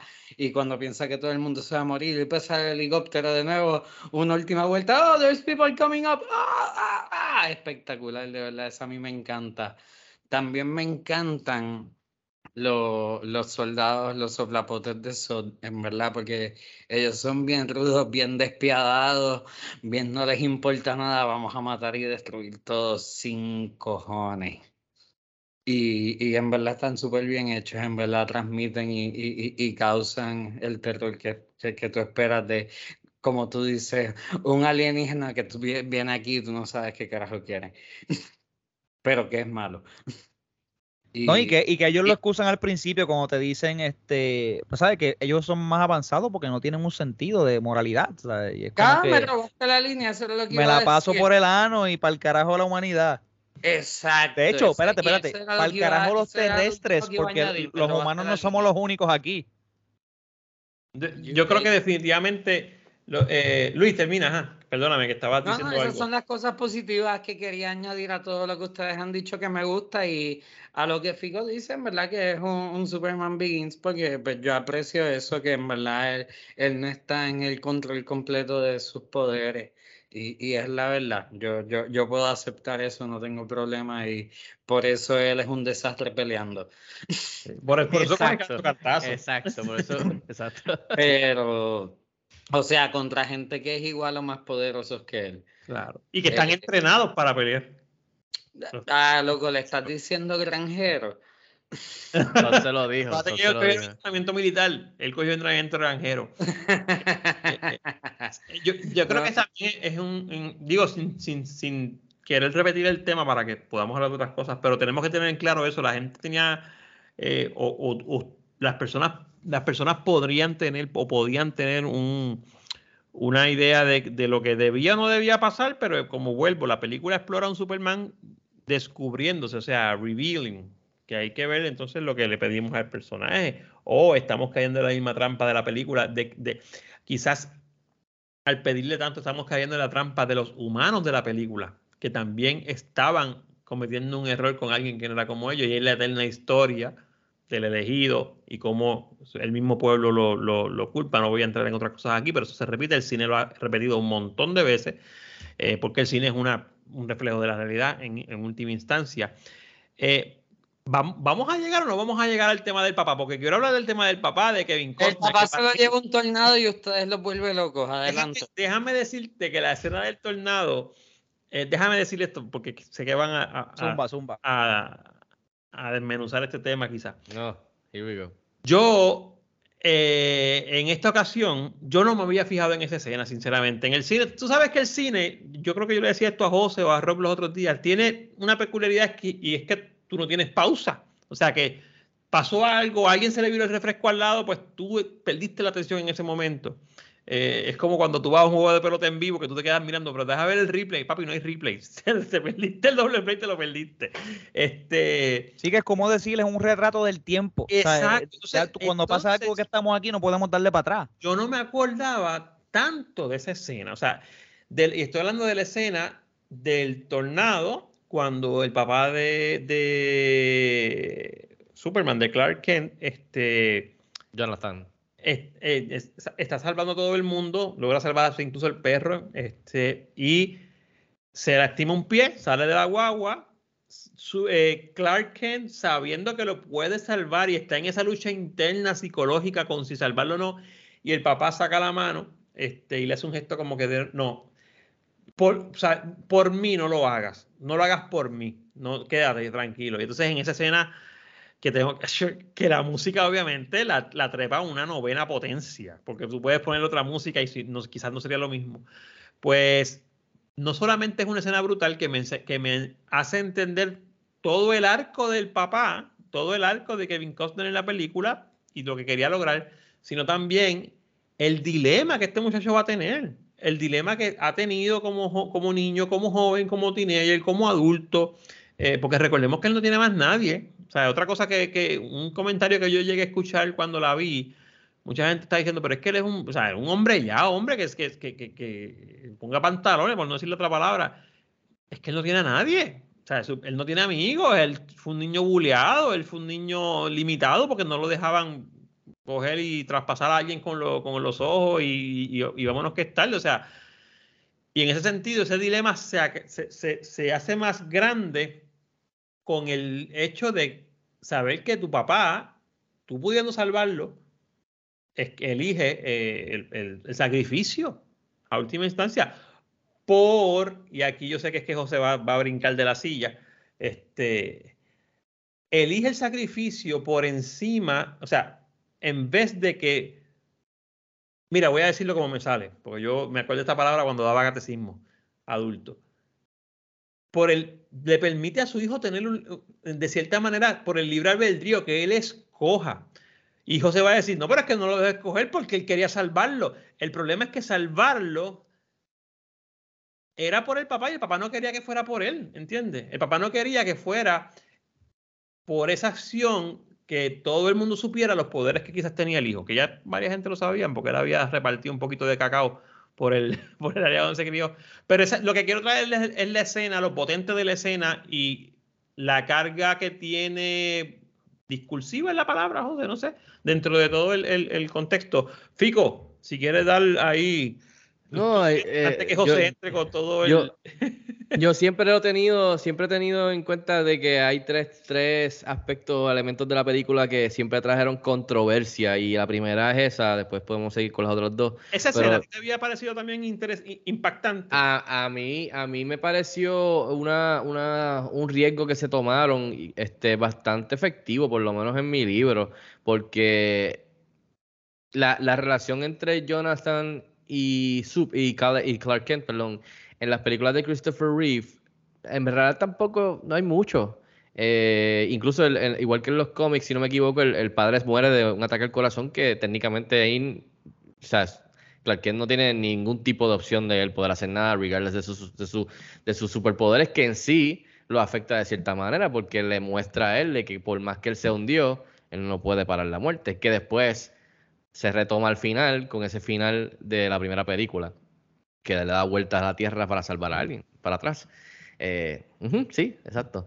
Eh, so, eh, me gustó porque, como tú estás diciendo, en esa película, en, es- ese acto, eh, el cual yo entiendo a la gente que, pero ¿por qué? Si él pudo haberlo salvado, pero ¿por qué? Pero es también yo a veces pienso que esa, esa es la misma de reacciones de la misma gente que se queja o, o no quiere ir un poquito más allá en cuestión de pensarlo, mm, o sea, eh, las motivaciones de los personajes más allá. Son las mismas personas que se quejan cuando vieron la primera película de Lord of the Rings y Frodo y Sam iban, o sea, por casa al carajo y Mordor faltaba todavía, o sea, un cojón de millas y decían, pero ¿qué pasó? Porque se acabó si todavía no han llegado. O sea, que yo también tengo un espacio, un espacio en el corazón para esa gente eh, reservado. Así que, por lo menos en mi libro, a mí me gustó que es lo que tú mencionas, que el, el acto no, de él muestra, es el último clavo de Jonathan diciendo, eh, mostrando su convicción que ha tenido a través de la película con estos flashbacks, que es otra cosa que me gusta, la estructura, de estos flashbacks donde le está diciendo a él, como cualquier padre, sobreprotector, o sea, que, que no quiere que, por lo menos, por lo menos mínimo de niño, la gente se entera de estos poderes que él ya tenía. Porque si no, siempre me recuerda a Haití cuando a Haití lo cogen, ¿qué es lo primero que le hacen? Lo ponen y le empiezan a hacer estudios, lo ponen a experimentar porque es un extraterrestre, Haití está todo jodido, tienen que venir los niños a rescatarlo porque se están muriendo. Entonces, me recuerda eso y es lo mismo. Si eso le pasara a, Clark Kent, se lo iban a llevar a los padres, le iba a coger el gobierno, le iba a hacer experimentos, le iba a hacer la vida, ya sabes, cuadrito. Ya todo el mundo sabe que eso es lo que iba a pasar. Eso como cualquier padre, nosotros mismos quizás hubiésemos hecho lo mismo como padres. No enseñes tus poderes. Yo sé que tú puedes estar en el equipo de fútbol y le puedes dar carreras al tipo, al mejor tipo ahí, te lo, puede ser el mejor, pero no deberías porque se pueden dar cuenta y entonces le trae un enfoque al pequeño pueblito de Smallville y a nosotros. So, para mí es esa convicción, ahí ya llegamos hasta el límite, el dar clavo, no, por mí no va a ser. Por mí no va a ser que te vas a tener que revelar por completo y que me vas a salvar al frente de todas estas personas, aunque tú puedas hacerlo. Eso es lo que quiere decir, por lo menos yo entendí, es que por mí no va a ser tú, tú, y se lo dijo cuando se le enseña la nave, en algún momento tú vas a tener que decidir, para bien o para mal, qué hacer. ¿Qué hacer cuando la gente vea quién tú eres? Que va a crear pánico y va a crear, puede pasar muchas cosas cuando la gente se entere de que no estamos solos. So, eso a mí me gustó, y eso fue un obstáculo emocionalmente para Clark Kent, que también entiendo lo que José va, a traer a la mesa si lo dice ahora, eh, en el psyche de, Clark, de esa última jugada del padre. Eh, que puede entender que era overprotect, ¿sabes? protegiéndolo, eh, que quizás no era lo correcto, pero Atena que cuando uno es padre, uno no tiene toda la, todo el libro, tiene que también, ¿sabes? en medio de un tornado, salvaste al perro, se te quedó la pierna, eso fue una, una selección, o sea, lo decidió hacer en, en uno, dos, tres segundos, pero va, va con lo que hemos visto de esta versión del Jonathan Kent, que es el Neon on the Coffin, de que por mí no va a ser. Tienes que tú decidir, y después de eso, si nos fijamos, él brinca. Y después, a los 33 años, es que él decide entonces qué hacer y revelarse por completo y enfrentar a la humanidad. So, en mi libro nunca a mí me entiendo la controversia, entiendo todo eso, pero a mí no me, a mí no me afectó negativamente esa relación de Jonathan Kent, que, sorry, pero fue mucho más que lo que vimos en flashbacks, que lo que vimos en la misma película original de Christopher Reeve o todas las otras iteraciones. Eh, que hemos visto anteriormente. a, mí me gustó esa decisión y la música de Hans Zimmer y todo lo que tú dices y, y, el mismo Henry Cavill hace ahí un buen, buen, una buena interpretación en actuación, llorando con la cara, que ahí está haciendo de, él es Henry Cavill, pero está haciendo de un chamaquito todavía de high school, universidad, o sea, que tampoco, o sea, tampoco es muy maduro. literalmente te, te hacen, te, te, te, te, te van preparando porque él está peleando con el papá y le dice, tú no eres mi pai te están preparando y eso, o sea, se tiene que haber sentido tan, tan y tan como mierda.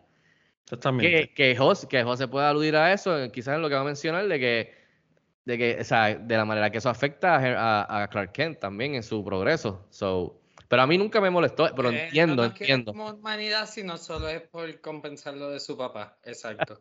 y eso lo sigue arrastrando, eso, eso lo arrastra por siempre. Y después cuando entra, que lo hablaré después de José, entra el, el, otro padre que le está diciendo completamente lo opuesto. eso es algo que a mí me encanta esta película, que, que puedo entrar después de que José, José, José ahora diga sus dos centavos. Es cuestión de lo que tú mencionas, Alex, y la dualidad de los padres eh, y esa lucha interna de querer honrar a los dos, pero al mismo tiempo también desafiarlos de, cierta manera y como lo hace. Así que, José, adelante. José, ¿qué tú tienes que decir de esta cuestión de la relación con el padre terrenal? Pues, Vamos a llamarle así. Pues si ustedes supieran este, que yo en esto he reflexionado un poco sobre esta escena, he seguido pensándola, este, ¿verdad? No me quedé con, con, con mi última impresión de ella. Y es lo que dije, es lo que dije ahorita, este, que quizás nosotros estamos tratando de, de qué sería lo correcto según nosotros para este personaje. ahora yo estoy viendo de cómo esta escena entonces nos afecta a cada uno de manera individual por, porque nos cuestiona, ¿sabes? nos cuestiona también cuáles son nuestras creencias, qué hubiésemos hecho nosotros, pero también yo creo que nos ponen un tight spot porque nosotros podemos estar en desacuerdo, vuelvo y repito, ¿verdad? Con lo que dije ahorita, quizás no estamos de acuerdo con este padre, este, pero no por eso la escena deja de ser efectiva, ¿sabes? No, no por eso la escena deja de ser es bien emocional. Este, yo tengo que decir que en ese momento hasta pues yo solté una lagrimita. Este, porque caray, yo tengo papá, igual que ustedes, ¿verdad? Y también tengo este a, mis hijos y mi, y mi hija. Y, y tengo que decir que, que, que quizás tú sabes que el, el, el, el, arco del este llama a esto, el, arco del papá y, y, va con quién es él va, va, con, va con él como padre conservador, va con, va con él como padre sobreprotector, va con él como padre que en un momento no sabe qué tiene que hacer con lo que le tocó. Así que yo tengo que decir que yo entiendo el punto, el punto de ustedes, este, y de hecho entiendo el punto del personaje.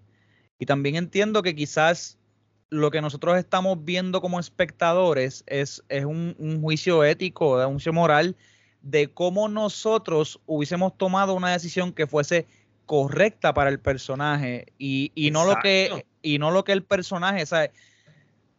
Yo creo que es que también estamos mal acostumbrados, y me incluyo, o sea, y, y, pasa en muchas ocasiones. Entonces, en, en, el género de superhéroes pasa más porque al ser un género que tiene, pues, ciencia ficción y fantasía, pues tendemos a querer bajarlo a lo humano y, tendemos también a querer tomar las decisiones por el director, ¿sabes? De, de, de cómo no, es, como cuando nos preguntan a nosotros cómo tú eres. Es bien difícil decir cómo uno es. ¿Sabes? Mucha gente va cargando este, las piezas de quién es uno, este, pero a veces no somos quienes creemos ser, sino somos lo que somos y ya.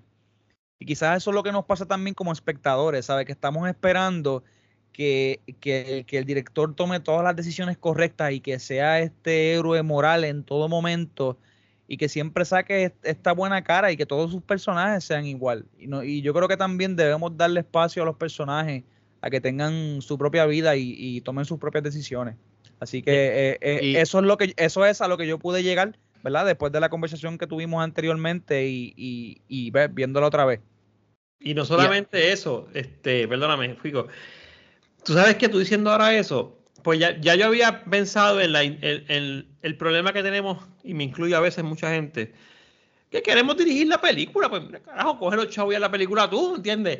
Pero eh, ahora que tú lo mencionas. ¿Dónde me dan los chavos? ¿Eh? ¿Ah? ¿Dónde me dan los chavos? Yo la hago. pues tú la puedes hacer, pero va a haber gente que te la va a criticar, ¿entiendes? Pero no solamente ¿Pero quién me da 300, 200 millones? No, solamente eso.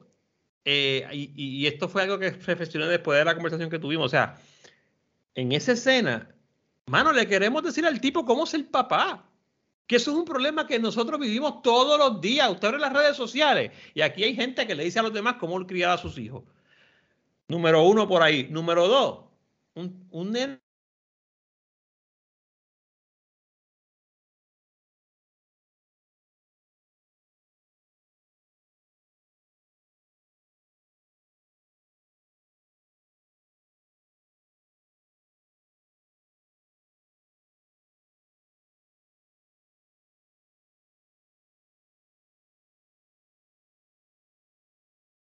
obedecer el papá y salvar a 30 o 40 personas y, y cómodo, en verdad, ¿sabes? Como con una mano a la espalda. Relax, No, pero eh, la, realidad es que esa nunca ha sido nuestra duda. nosotros sabemos que él puede hacerlo. de apoyo. Sí, pero yo, También yo estás mal acostumbrado porque, porque entonces no hacer algo diferente. Yo creo, como dice José, nosotros sabemos las capacidades y todo el mundo las sabe. Y acuérdate que aquí hay un efecto y aquí quiero entrar, yo creo que en el último tema, por lo menos que, no sé si vamos a tocar. Aquí hay un efecto de espectador. Nosotros lo sabemos, ellos no lo saben. O sea, eh, eh, y, aunque todos sabemos que Superman sí podía hacer, probablemente podía hasta calentar el aire y, hacer que el tornado se deshiciera. Yo no sé qué carajo. Pero no, porque no eso no es lo que, eso, no es lo que quieren que solo sabe que es rápido y, eh, eh, y es que también nos pone en contacto con la relación que nosotros tenemos con nuestro padre. Eh, yo creo que ahí va la cosa. Y yo creo, que, esa, es la, esa es la parte que nos duele. Por eso nosotros queremos, estamos proyectándonos en él, en el personaje.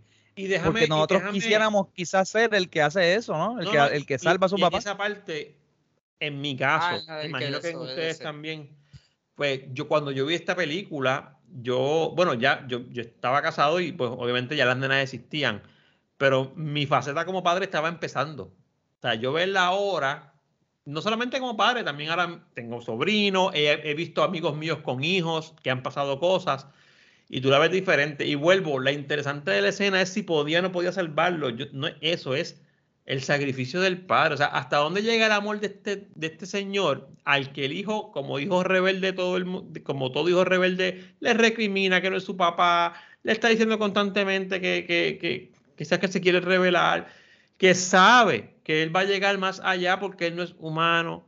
Y con todo eso, pues eh, el sacrificio. O sea, eh, para mí la escena fue, fue mucho más grande que eso, sin contar con la música, sin contar con todo lo que de lo que eso va a traer después. Pero interesantemente, como tú decías eso, le queremos decir al tipo cómo ser el papá de Superman, pero qué clase de cojones tiene la gente. O sea, eh, al papá de Superman, al que le tocó criarlo. Fico, ibas a decir algo. No, no, que, que también es, importante porque en esta iteración de Superman, que, que es algo que me gusta porque Zack Snyder, David S. Goyer, el mismo Nolan, está tratando de hacer algo diferente y poner a nuestro héroe, o lo que se supone que sea el héroe que es Superman, que todavía no lo es. Estamos viendo la formación, incluso en su propia formación desde niño, ver los golpes que coge. Y son golpes que lo van a formar, o sea, que son importantes en su formación para luego, cuando es un adulto, cuando le llegue la hora de pasar factura y decidir qué hacer, si meter cojones o no, como le decía su padre, pues son bien importantes. Y uno de estos, el primero que yo diría que es bien importante, es el padre, tú sabes. Y él, en, como tú dices, es, es un momento bien, bien conmovedor porque, como dice José, te, te agarra especialmente por, por ese, por ese, por ese thread de, de lo de padre e hijo. Tú como hijo, tú sabes que tú puedes salvar a tu padre, pero hasta en ese momento él decide respetar a su padre. Es como, es como lo, lo que habíamos hablado, es como que hasta que tú seas mayor de edad, mi trabajo es protegerte, porque esa es la convicción de este padre, como dice José, conservador, far- farmer, de middle class, o sea, white, eh, es protegerte. Y muchos de nuestros padres o de, de padres de nuestros amigos de, diferentes épocas, esa es la actitud. Mientras tú, ¿quién no ha escuchado? Mientras tú estés bajo mi techo, tú vas a seguir Tienes que hacer reglas"? lo que yo digo. Pues hasta en ese momento él siguió sabiendo que lo podía salvar. Él respeta a su padre. Y su padre es el último clavo diciendo que este es mi tanta es mi convicción con lo que yo te he estado puñeta diciendo desde que eres un niño. Que te estoy diciendo que no me salves, que por mí no va a ser que tú vas a tener que entonces decidir si meter cojones o no.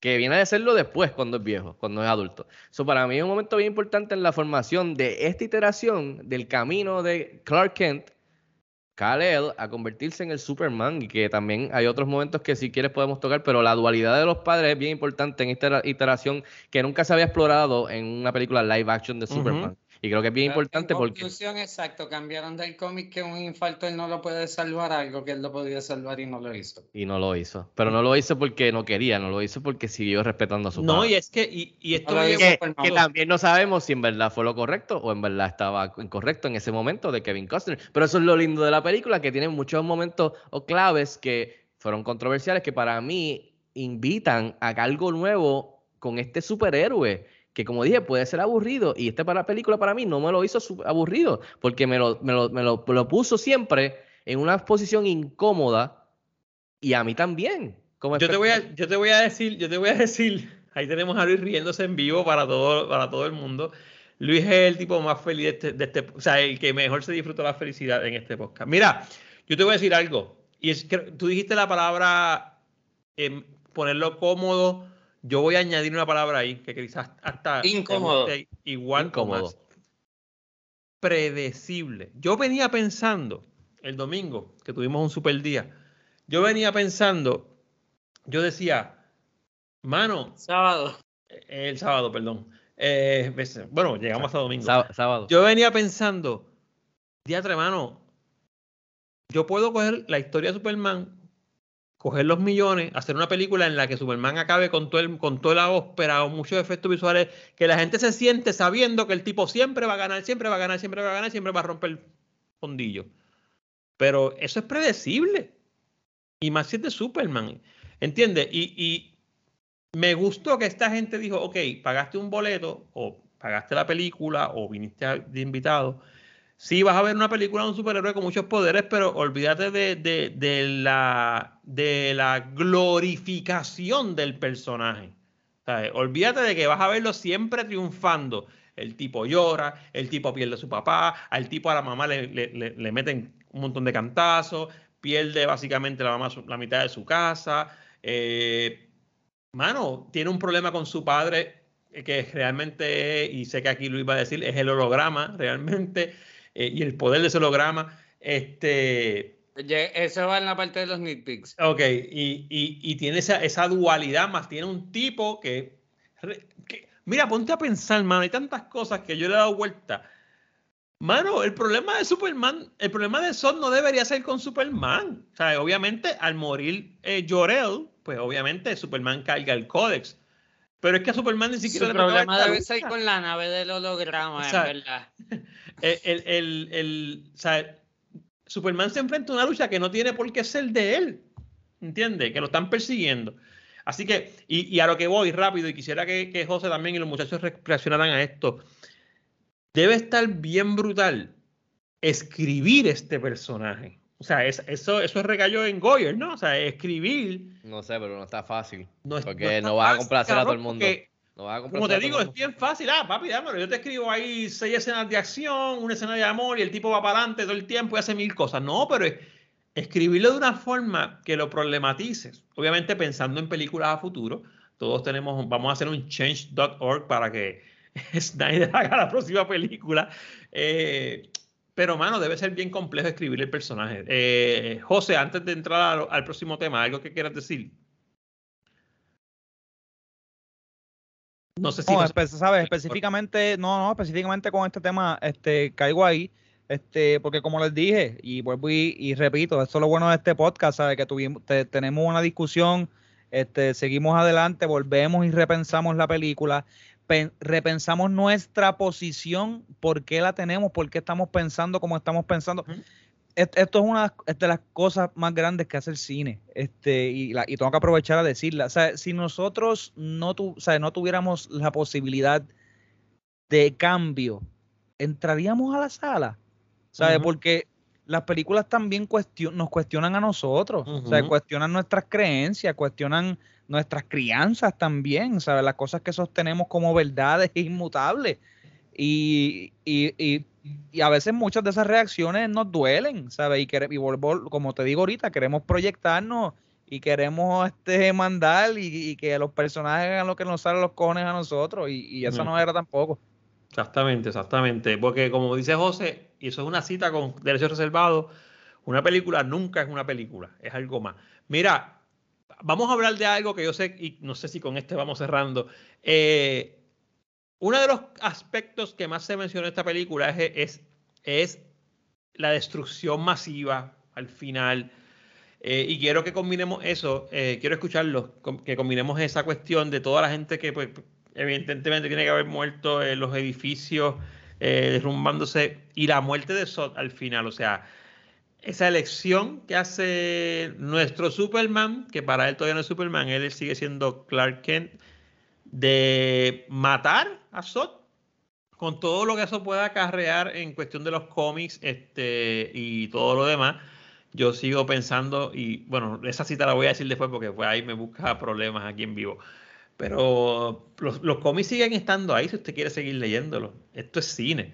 Eh, Fico, José, Luis, ¿Qué me dicen del collateral damage? A mí las escenas me encantaron, que tiene un significado quizás, estuvo brutal. Y, le añade a la película, porque la primera vida de la película es un poquito más de historia. Luis. Vamos a salir de mi primero, que eh, yo dejo a los demás expandir. Pero sea, hicimos el cálculo porque vimos aquí la película como tres veces. Mientras, y del collateral damage, el 66% es culpa de los marcianos. En verdad, quedamos que el último tercio nada más es de la pelea de Superman y Zod directamente. Y, de eso vamos a decir que la mayoría es culpa de Zod. eh, en términos de los rayos que él tira y él es el que tumba el edificio de Wayne, en verdad no es, no es Superman. Anyways, eh, dicho todo eso, yo pienso 100% y se los dije a ustedes aquí, que él podía decirle a la familia, uno, dos y tres, y virarle el cuello para arriba. Y ellos podían salir corriendo y podía seguir peleando. Pero como Fico, dijo, como Fico dijo que este no es Superman todavía y que es un popi en entrenamiento, pues él no sabía cómo resolver, así que lo mató porque es americano. Fin. ¿qué, qué, qué mejor matanza? Porque es americano. haciendo un tren. Eh, Fico, dime. From Kansas. From Kansas. Eh, mira, eh, yo, lo, lo de Collateral Damage fue una de las quejas grandes, pero honestamente yo nunca tuve problema con esto, porque de verdad, como dije, ya yo tenía todavía recibos que me debían a mí de acción de otras películas que, que sacaron hace, hace años y décadas y que no hubo acción. So, mientras más acción tú me voy a dar, y como tú dices, que la primera mitad de la película realmente es un poco más eh, pausada, un poco más de reflexión, muchos más flashbacks para ver el, el, la crianza de Clark Kent. Yo vi a Nolan ahí, la mano de Nolan. En esa, sí, esa, eh, esa la estructura es de- Nolan, la sí. estructura es Nolan, sí, la estructura es Nolan. Eh, en- no es cuando entonces por fin vemos este primer contacto, que es algo que también quería mencionar, porque esta película no tan solo es de, de el origen de un superhéroe, sino es eh, un coming of age de él con esta crisis este, de identidad. eh, sino que también es una película de primer contacto, es una película que se apoya mucho de la ciencia ficción. Así que si tú no eres fan de los superhéroes o fan de los cómics, tú puedes entrar a esta película casualmente a verla, que estaba en el hype, y tú decías, pues mira, vamos a ver la película de Superman o de, de Man of Steel, que dicen que está chévere, vamos a ver cómo está.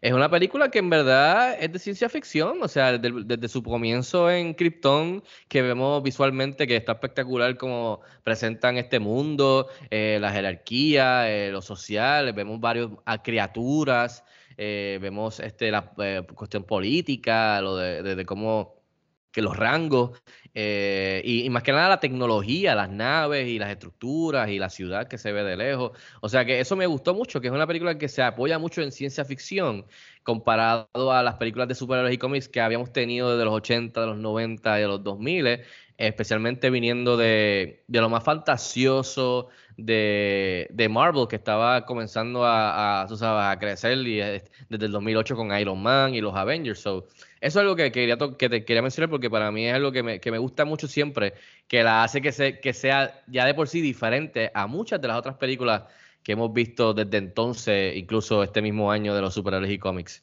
Pero la batalla a mí, siempre se lo he dicho y, y me gusta porque fue un tema que salimos y, y desde que la vi por primera vez hablé con mi esposa y ella me decía, pero contra, pero esto y lo otro, y, sabes, el back and forth, que es lo nítido, que crea un debate eh, sano para mí siempre, yo entendí que, desde que vi la película, siempre para mí fue la intención y me gustó de que, como dije, era un Superman Begins.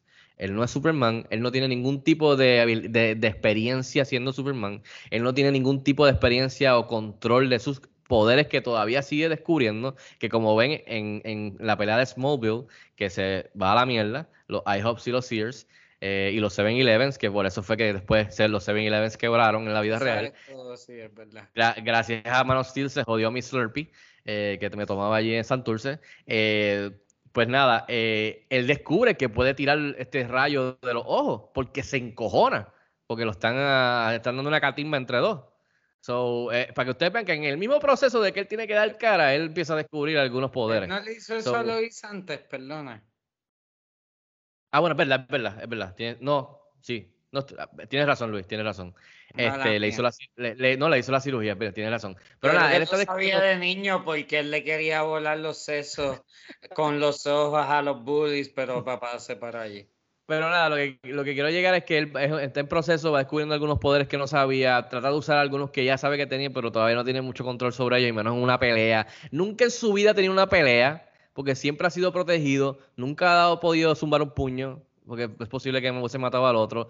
So, es la primera vez que se tira una pelea, so, toda, toda esta... Oye, que- y, que, y que esta vez él puede tirar un puño a alguien que de verdad lo puede recibir. Lo puede aguantar, exacto. Que, que, que no va a matar al tipo de una, que este tipo nos podemos dar un par de bofetadas y, y podemos dar, tirar para adelante. no, eh, eh, exa- exacto, so, crea esta, esta, So, so crea esta dinámica que él no sabe, so él está fuera de su zona de confort y más que tiene que dar la cara, son varios.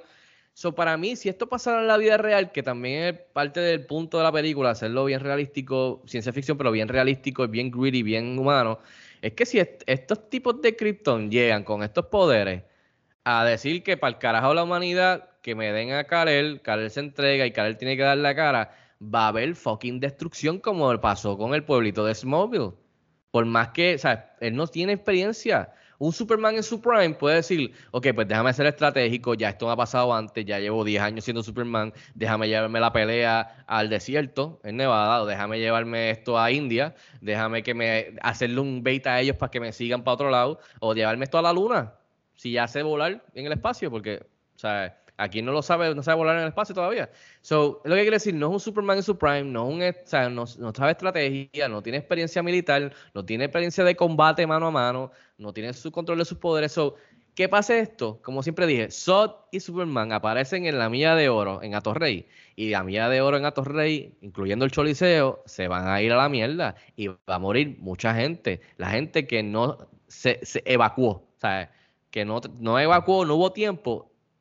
Y Superman tiene que, está dando la cara, él no tiene estrategia. Y Zod dijo, voy a matar a todo el mundo. Tú me quitaste mi propósito. Yo voy a matar a todo el mundo. Si tanto tú los quieres a ellos, you can mourn for them. Literalmente, él le dice, esto termina, como dijo Alexis el otro día, esto termina contigo muerto o Él lo dice muerto. en la película. Porque no sé por qué la tú- gente no espera otra cosa. Sé. So, a mí nunca me molestó porque en otras películas lo hemos visto.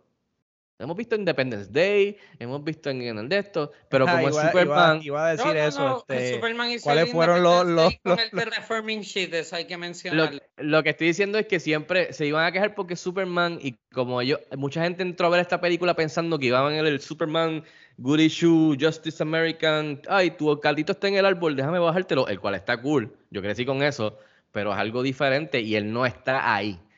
Y la gente entró a ver eso y salió y dijo, ese no es mi Superman. Pues claro, porque todavía no es el Superman y no está cerca de ser el Superman que tú quieres que sea, que es el de Christopher Reeve. ¿sabes? Eso es todo sobre decir- el- Podríamos eh. resumir esto, y ya Luis, perdona que te interrumpa, Fico. No, ¿sabes? que, que hay un, un- un imaginario colectivo en donde Superman es obviamente este todopoderoso y siempre va a ser el mismo tipo, nunca va a cambiar. Y básicamente todas las frustraciones eh, se apoyan de esto. O sea, eh, eh, qui- quizás esta película es hoy día o tuvo la reacción que tuvo por esto. O sea, porque está anclada todavía en el pasado. O sea, en un pasado que, que, que es la certeza, es la certeza de que Superman es así y Superman evitaría que todo esto pasara con un chasquido o desaparecería todo esto. O sea, yo, yo creo que es eso. O sea, eh, eh, eh, es esta Mira. certeza que queremos de que todo siempre va a salir bien y que en una batalla como esta no pasaría absolutamente nada. Bueno, ¿qué carajo? Esa- No pasa en la no vida real en la guerra. Pues eso es lo que quiero decir. Mira, también eso es algo que, como dice, está anclado en el pasado, con un personaje que se escribió y llegó a su popularidad, popularidad en un momento en donde, pues, Estados Unidos, el rojo, azul y amarillo, a blanco, el Justice Forever el- y el Great White Hope. Estamos en el 2022. ¿Cuál es la mentalidad hoy día? Busca, búscate la representación de lo que sería un Superman que va a la par con los Estados Unidos, que se llama Homelander en la serie de The Boys. Eso es lo más que, eh, que, que- que empata con la mentalidad y lo que realmente en el 2022 Estados Unidos se le conoce alrededor del mundo. hay- hay un So, meme dando, hay un meme dando vuelta por Es ahí. que que- queremos Ajá. también a, a un Superman políticamente correcto en todos los sentidos. Lo que pasa es que la mentalidad Eh, es. Esa mentalidad es- diferente, como se es- que escribió es el personaje, ahora perfecto, Exacto, no queremos, es que es lo que hay. ¿sabes? Si es un hombre perfecto, que sea nuestro hombre perfecto. Eso es lo que queremos. Y aquí, y, aquí- y- y aquí yo le doy el benefit of the doubt de que en este primer outing, él no es ese Superman. Quizás Exacto. llega, va en camino, que era el plan, ir en un arco, Pero a no, llegar- porque yo soy dicto de Darks. Llegar al, a ese arco, o quizás, no sé, ejecutó mejor de lo que pudo haber sido, pero then again, yo no soy quien para decirle cómo hacer su visión, pues quizás la gente no estuvo satisfecha o no, no o sea, no, no llegaron, no llegamos a ese Superman que es el otro, que todo el mundo quería entrar y ver esta película que terminara, tú sabes, con... A veces pienso que qué bueno que no llegamos, para que la gente Yo, yo, a, yo, probar otras a mí me también. encantó. So, el, el collateral damage, lo entiendo, entiendo las quejas, pero en otras películas lo hemos visto. ¿Pero por qué? Porque es Superman. No, no, no es Superman. Él no tiene, no sabe. No sabes cómo tú, que te tiren a tirarte a darte las galletas con un tipo que eh, puede más que tú. ¿Qué vas a hacer? Exactamente. ¿La pelea va a llegar a la calle? No Quizás sé, le metes un no. codazo a alguien en la quija y se jodió el piso. Eh, Puede, puede pasar. dijimos, eh, es como dijimos, estábamos los cuatro, estamos los cuatro ahí en, en- en la sala de Luis. Y se forma una pelea entre Alexis y, y José. La pelea de Alexis y José. Por más que José quiera llevarse la pelea a la calle para que no le pase collateral damage a mí y a Luis, ¿va a llegar? Quizás no llega. Quizás llega, pero hay collateral Y si damage y no yo y Luis nos jodimos. Es emocional. Porque si estos panas nos ven peleando, yo creo que se echan a llorar. y anyway, para saltar entonces de una vez ya, nos la muerte de Sot era, era, era necesaria. Buscamos equipo. La, la- muerte de Sot a mí me encantó y fue una, una, una, una movida, un riesgo que se tomaron que para mí fue efectivo, fue diferente, fue refrescante para el personaje, necesario, eh, de ponerlo otra vez en una situación incómoda que lo va a formar a convertirse en ese Superman que conocemos de, de- de los cómics y de las películas de Christopher Reeve, que fue, no hay más, no, no queda otra, no queda otra. Mueres tú o muero yo. Y ya no eh, la tenemos familia, la, la cárcel la esa, ¿verdad? Donde los pusieron a ellos. No, es que, es que aquí, ¿dónde, ¿qué iba a hacer él con ese tipo? Lo iba No, a no, por eso digo, o sea, que, que yo estoy tratando de explorar otras opciones que quizás hubiesen, bueno, satisfacido a los fans. Este, Arrestarlo. Pero, da- déjame detenerte ahí, José. Déjame detenerte ahí. Perdóname. Porque es que clase. preparados para esto. ¿Por qué tú estás buscando otras opciones si al principio No, de la no, no, espérate, la espérate, espérate. sé. No, no, no, no, yo no estoy tú. buscándola. Quiero, Yo estoy quiero- poniéndome en la queja de la gente de la muerte eso, de Soda yo quiero, específicamente. y yo quiero transportar tu pregunta a, la- a- a como si fuera la gente. Hasta cuando yo digo José, no me refiero a José, me refiero a la gente que pregunta. José, ¿por qué estás, José slash gente que pregunta, ¿por qué estás buscando una opción de no matarlo si el tipo te dijo desde el principio de la pelea, o te mueres tú, o me muero yo? O sea, mano, él sabe cuál es el Yo, de esto. yo, ok, podían hacerlo de una manera en que no fuera por la familia esa que se podía esquivar fácilmente. Ya. Es que, Pero es, es que no, es que yo creo, es que yo creo que En- bueno, en la familia fácilmente representa la doy lo de nosotros. fácilmente, pero tenía que ser por algo humano. la. Fácilmente ahí, loco. Sí, sí. Porque, uno, dos y tres, corran y lo vira para arriba. mira, en, en slow motion, tiene que- que tener ese a momento derecha. melodramático. Si le podía virar el cuello para partírselo, lo podía virar para arriba. Mira, si, si es por eso, la película hubiese durado media hora y Superman hubiese salvado a todo el mundo y se hubiese convertido en el Superman que todo el mundo conoce y se acabó la película. Sí, yo me, recue- me recuerdo y perdonen que traiga el paralelismo, pero cuando yo y eso estaba viendo estaba la bien porque de- entonces le teníamos más que- cariño cuando Batman le partió los cojones. No, no, trust me. Si casi no tuvimos a, a BBS por Man of Steel, si hubiese sido media hora y Superman no hubiese matado a Zod, yo no hubiésemos tenido BBS. No hubiésemos tenido más nada, te lo, te lo puedo asegurar. Mira, eh, nada, que resta por decir, no sé si quieran decir algo más, pero yo... ¿Qué- qué- Ajá, dime, dime. A- a- no, no, quiero mencionar, quiero mencionar que de mis escenas favoritas en la película es cuando eh, eh, ver a Jorel, a Russell Crowe como Jorel, o sea, que aquí le dan mucho más tiempo en pantalla. A mí me gustó verlo ass, mucho en pantalla. and taking- o sea, no tan solo en cuestión Sobre todo de- después de de, su- verlo como Zeus en, en Thor. Y, no, y viniendo de Gladiator y de todas las películas que ha hecho, No, que es tremendo, pero verlo aquí, Claro, pero verlo aquí y coger el manto de, de Marlon Brando, que fue en la original, pero aquí lo vemos además de, de- de su, de su figura en cuestión de Krypton. Verlo a él en acción me encantó y también a Michael Shannon, que creo que hizo tre- tremendo trabajo como Zod, este, especialmente en el aspecto militar. Y a la mamá de este- Superman en el la planeta mamá de original Superman. tuvo mucha, Toda esa secuencia me encantó, sí. Y también, y también ese, ese respeto que hay entre, entre Sod y, y Jorel, que lo hay, de, de, de- hasta cierto punto, quizás en algún punto de amistad y de, de ser colegas, que quizás tenían otros puntos de vista, pero, ¿me entiendes? Se, se, se, se, eh, se conllevaban juntos en, sus Él respectivas... reconoce el- eh, el- quién es este tipo. Sí, lo reconoce. El respeto que merece. él- no, y, tam- y No, no, también hay un estudio de, de esa piensa. sociedad. Sí. Y él, y él cómo ellos respeta lo que el políticamente- otro quiere. Sí. No, no. Y, y también me gustó mucho eh, la batalla en Smallville, por supuesto, que me encantó. Y la, me encantó el, el First Flight. No, no lo he mencionado, que es la primera vez que él sale de la nave después de ir aprendiendo todas estas cosas del holograma de Jorel. y ponerse el suit y salir afuera a, a volar por primera vez a tratar de Con un cartazo. y con un cartazo. Y, y no, y, y con esta música de, de Hans Zimmer, hermano, que sabes que es para pelos, que quien iba a decir que no tan solo meterse a tratar de seguirle los pasos a John Williams con esa, ese team clásico de Superman, eh, usted tenga, porque Hans Zimmer, ¿sabes? dijo, vamos allá, y hizo un tremendo tema y un tremendo score que puede, igualar o, por lo menos estar en la misma conversación de, ese, de esa original, especialmente para esta nueva generación que no, quizás no conoce la original. So, y verlo él, ¿sabes? Verlo ahí, que ahí sí Luis él sonríe, ahí sí hay una sonrisa, pero verlo a él tratando de esto y como tú dices, fracasando, porque en los cómics originalmente Superman no volaba, so, aquí lo ves que está como brincando, como Y también la al explicación que le la lo de la gravedad, que el mal- Con me esa, con, esa, con esa narración de Russell Crowe y la música, eso es para pelo, y los visuales después volando por toda la tierra.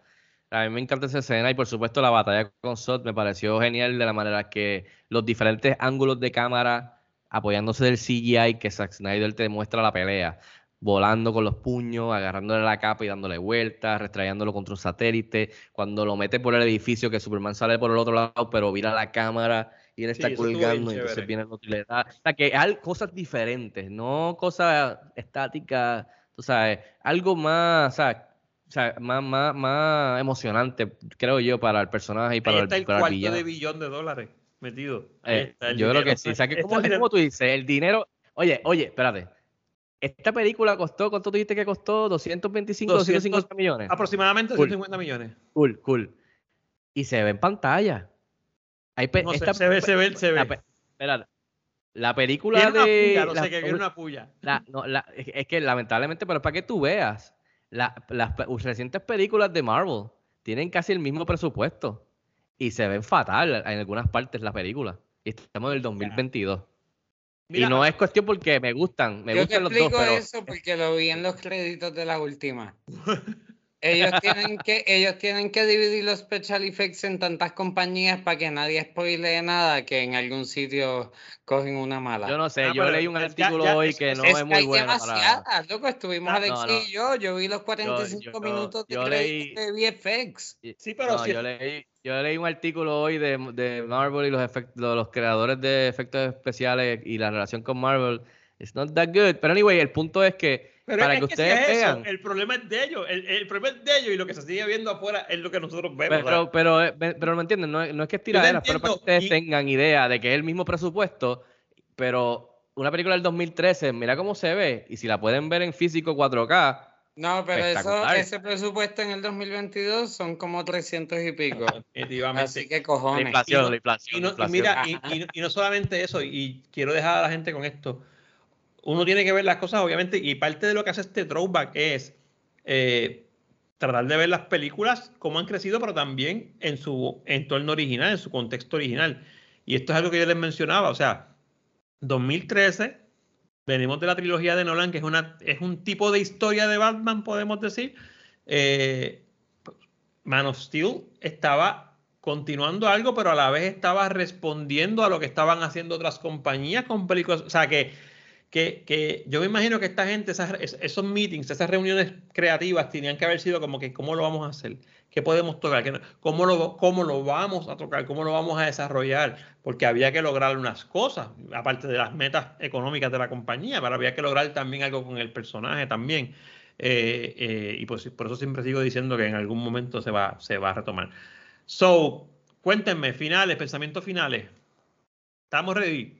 José, Al- al- José, dime, dime, dime, Fico. Yo, No, que al final del yo, día- yo Ah, perdón, Luis, decir ¿a qué una se remontaba Zumba, Luis. O sea, eh, ustedes hablaron del papá y sí, mira, yo te doy que el papá está bien en los primeros 15 minutos y a fuego. Aunque todo eso sabemos que es un preface que no tiene nada que ver con la película, porque todavía, o sea, la película empieza cuando sale Henry Cavill, antes de eso todo lo demás es Ahí empieza para muchas cosas de nosotros.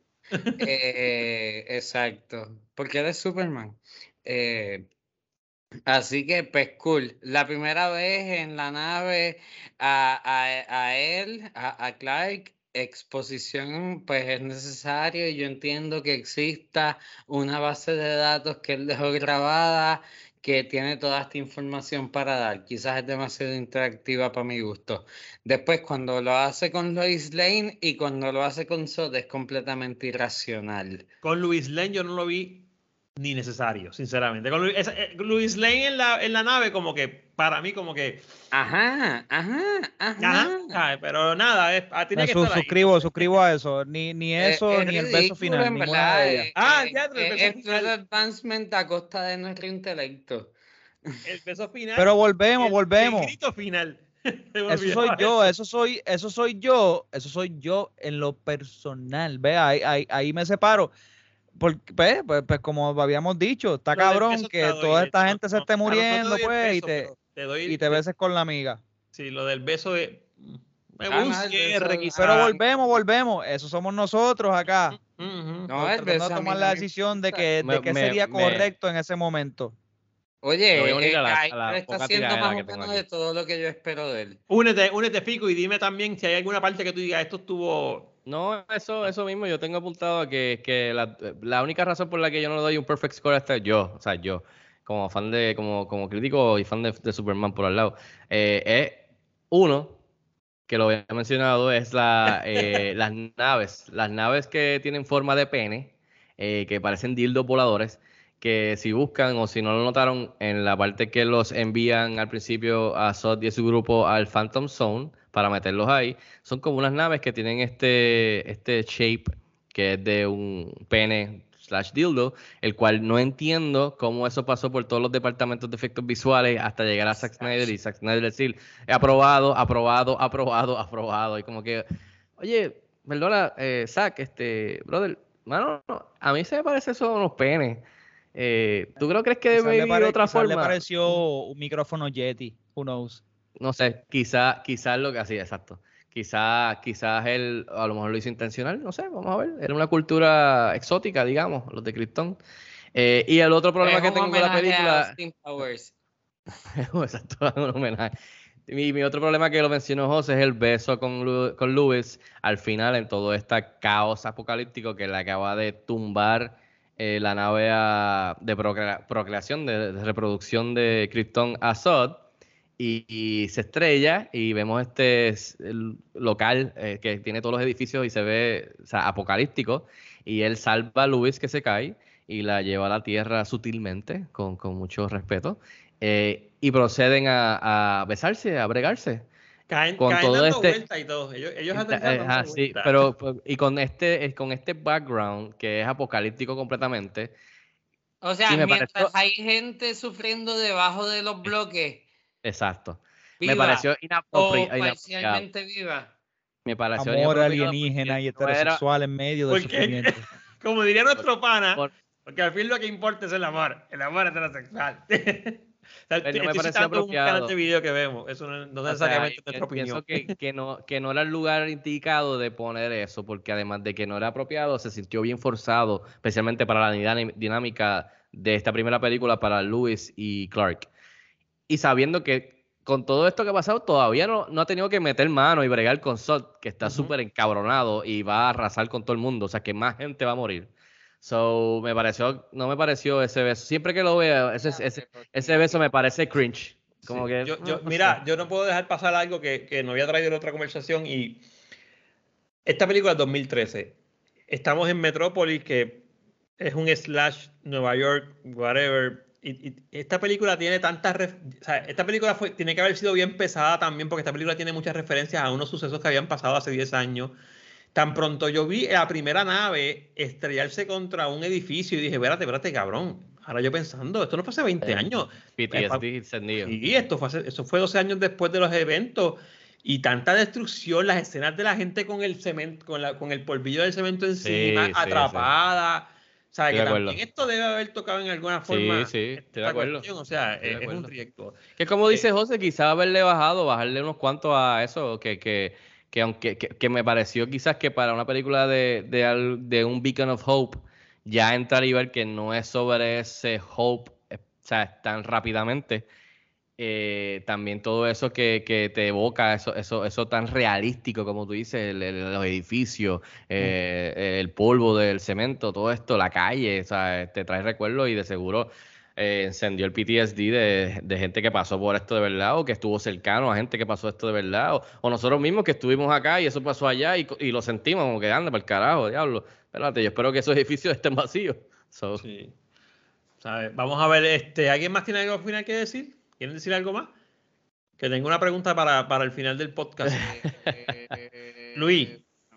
Estoy tratando, pero no, no, no, ya yo he dicho todo lo bueno, porque esta película es la mejor película de las películas favoritas de Fico y por eso la homenajeamos hoy. Así que... Tengo homenajeando entramos, sí. entramos, fue porque nos gusta las cosas buenas, después entramos en defensa de la película contra los, contra los haters. Que es el de, el de Russell Crowe. Eh, más allá de eso y de que Superman no sonríe, pero ya yo hice las paces con eso eh, cuando vi Zack Snyder, eh, pues estamos bien. I'm Qué done. bueno. Qué bueno. Mira, Gracias, Pico, por hacernos ver esta película que nos ha enriquecido tanto personal, intelectual. Mira, eh, vimos dos veces corrida en casa de Luis. Dos ¿qué veces. te puedo decir? Mira, hablando de, de, de vamos a, con el cierre, eh, antes que todo, para que estén tranquilos, no va a haber una próxima selección, aunque queda en la, entiendo que queda en la, en, en el turno de José, pero vamos a cogernos un merecido break, unas merecidas vacaciones. Ya se enterarán por el, por el, por el, las, por las redes, por el Instagram, Twitter, Facebook, cuándo volveremos y con qué invento volveremos para seguir trabajando con esto de los podcasts. No sin antes invitarlos eh, a que sigan consumiendo el contenido de, de, de Cine Express. Eh, José, ¿dónde te pueden conseguir a ti? Para leer esos, esos escritos que yo sé que van a salir pronto. Te tiré al medio, papá. seguir en las redes bajo Soy José Mora y La Novena Puerta. Muy bien. Luis, se ve bien esa modelo que te estás tomando ahí. Se nota que está friguita. Cuéntame, Luis, ¿dónde te pueden conseguir a ti? Twitter Luis en A mí me pueden conseguir en profesor underscore, profesor en guion bajo. León en Instagram y profesor León en YouTube.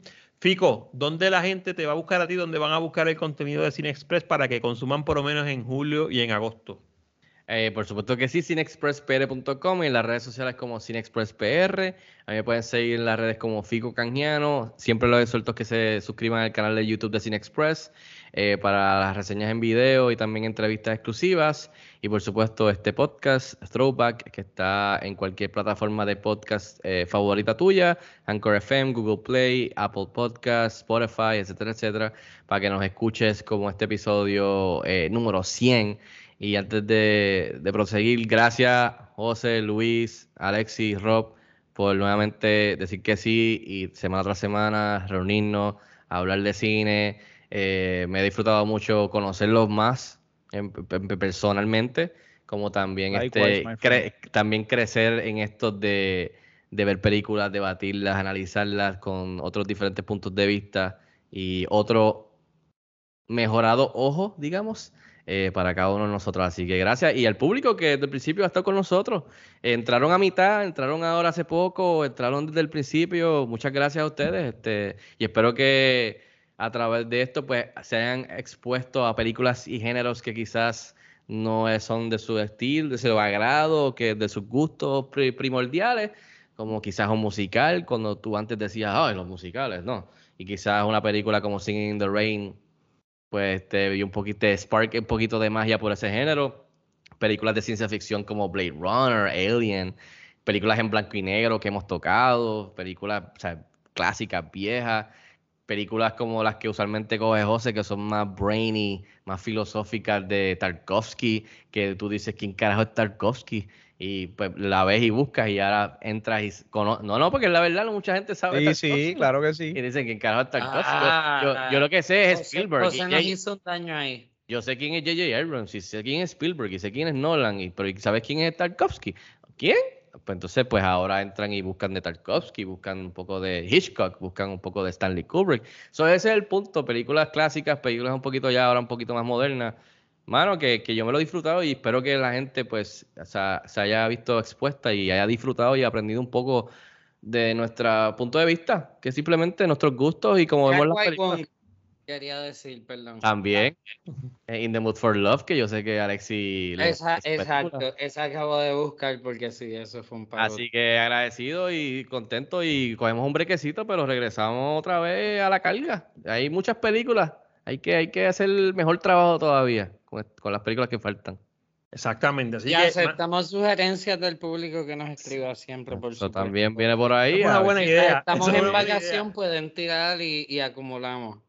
No, y, y- venga, y siempre sepa esto, cuando usted está, está entrando a la página de Cinexpress, usted no simplemente está consumiendo contenido, usted está uniéndose a una conversación, usted está siendo parte de un pensamiento crítico sobre una obra artística. El contenido se lo dejamos a los influencers. Así que échese para acá y sea parte de la conversación. Ah, eso, eso quedó para un jingle.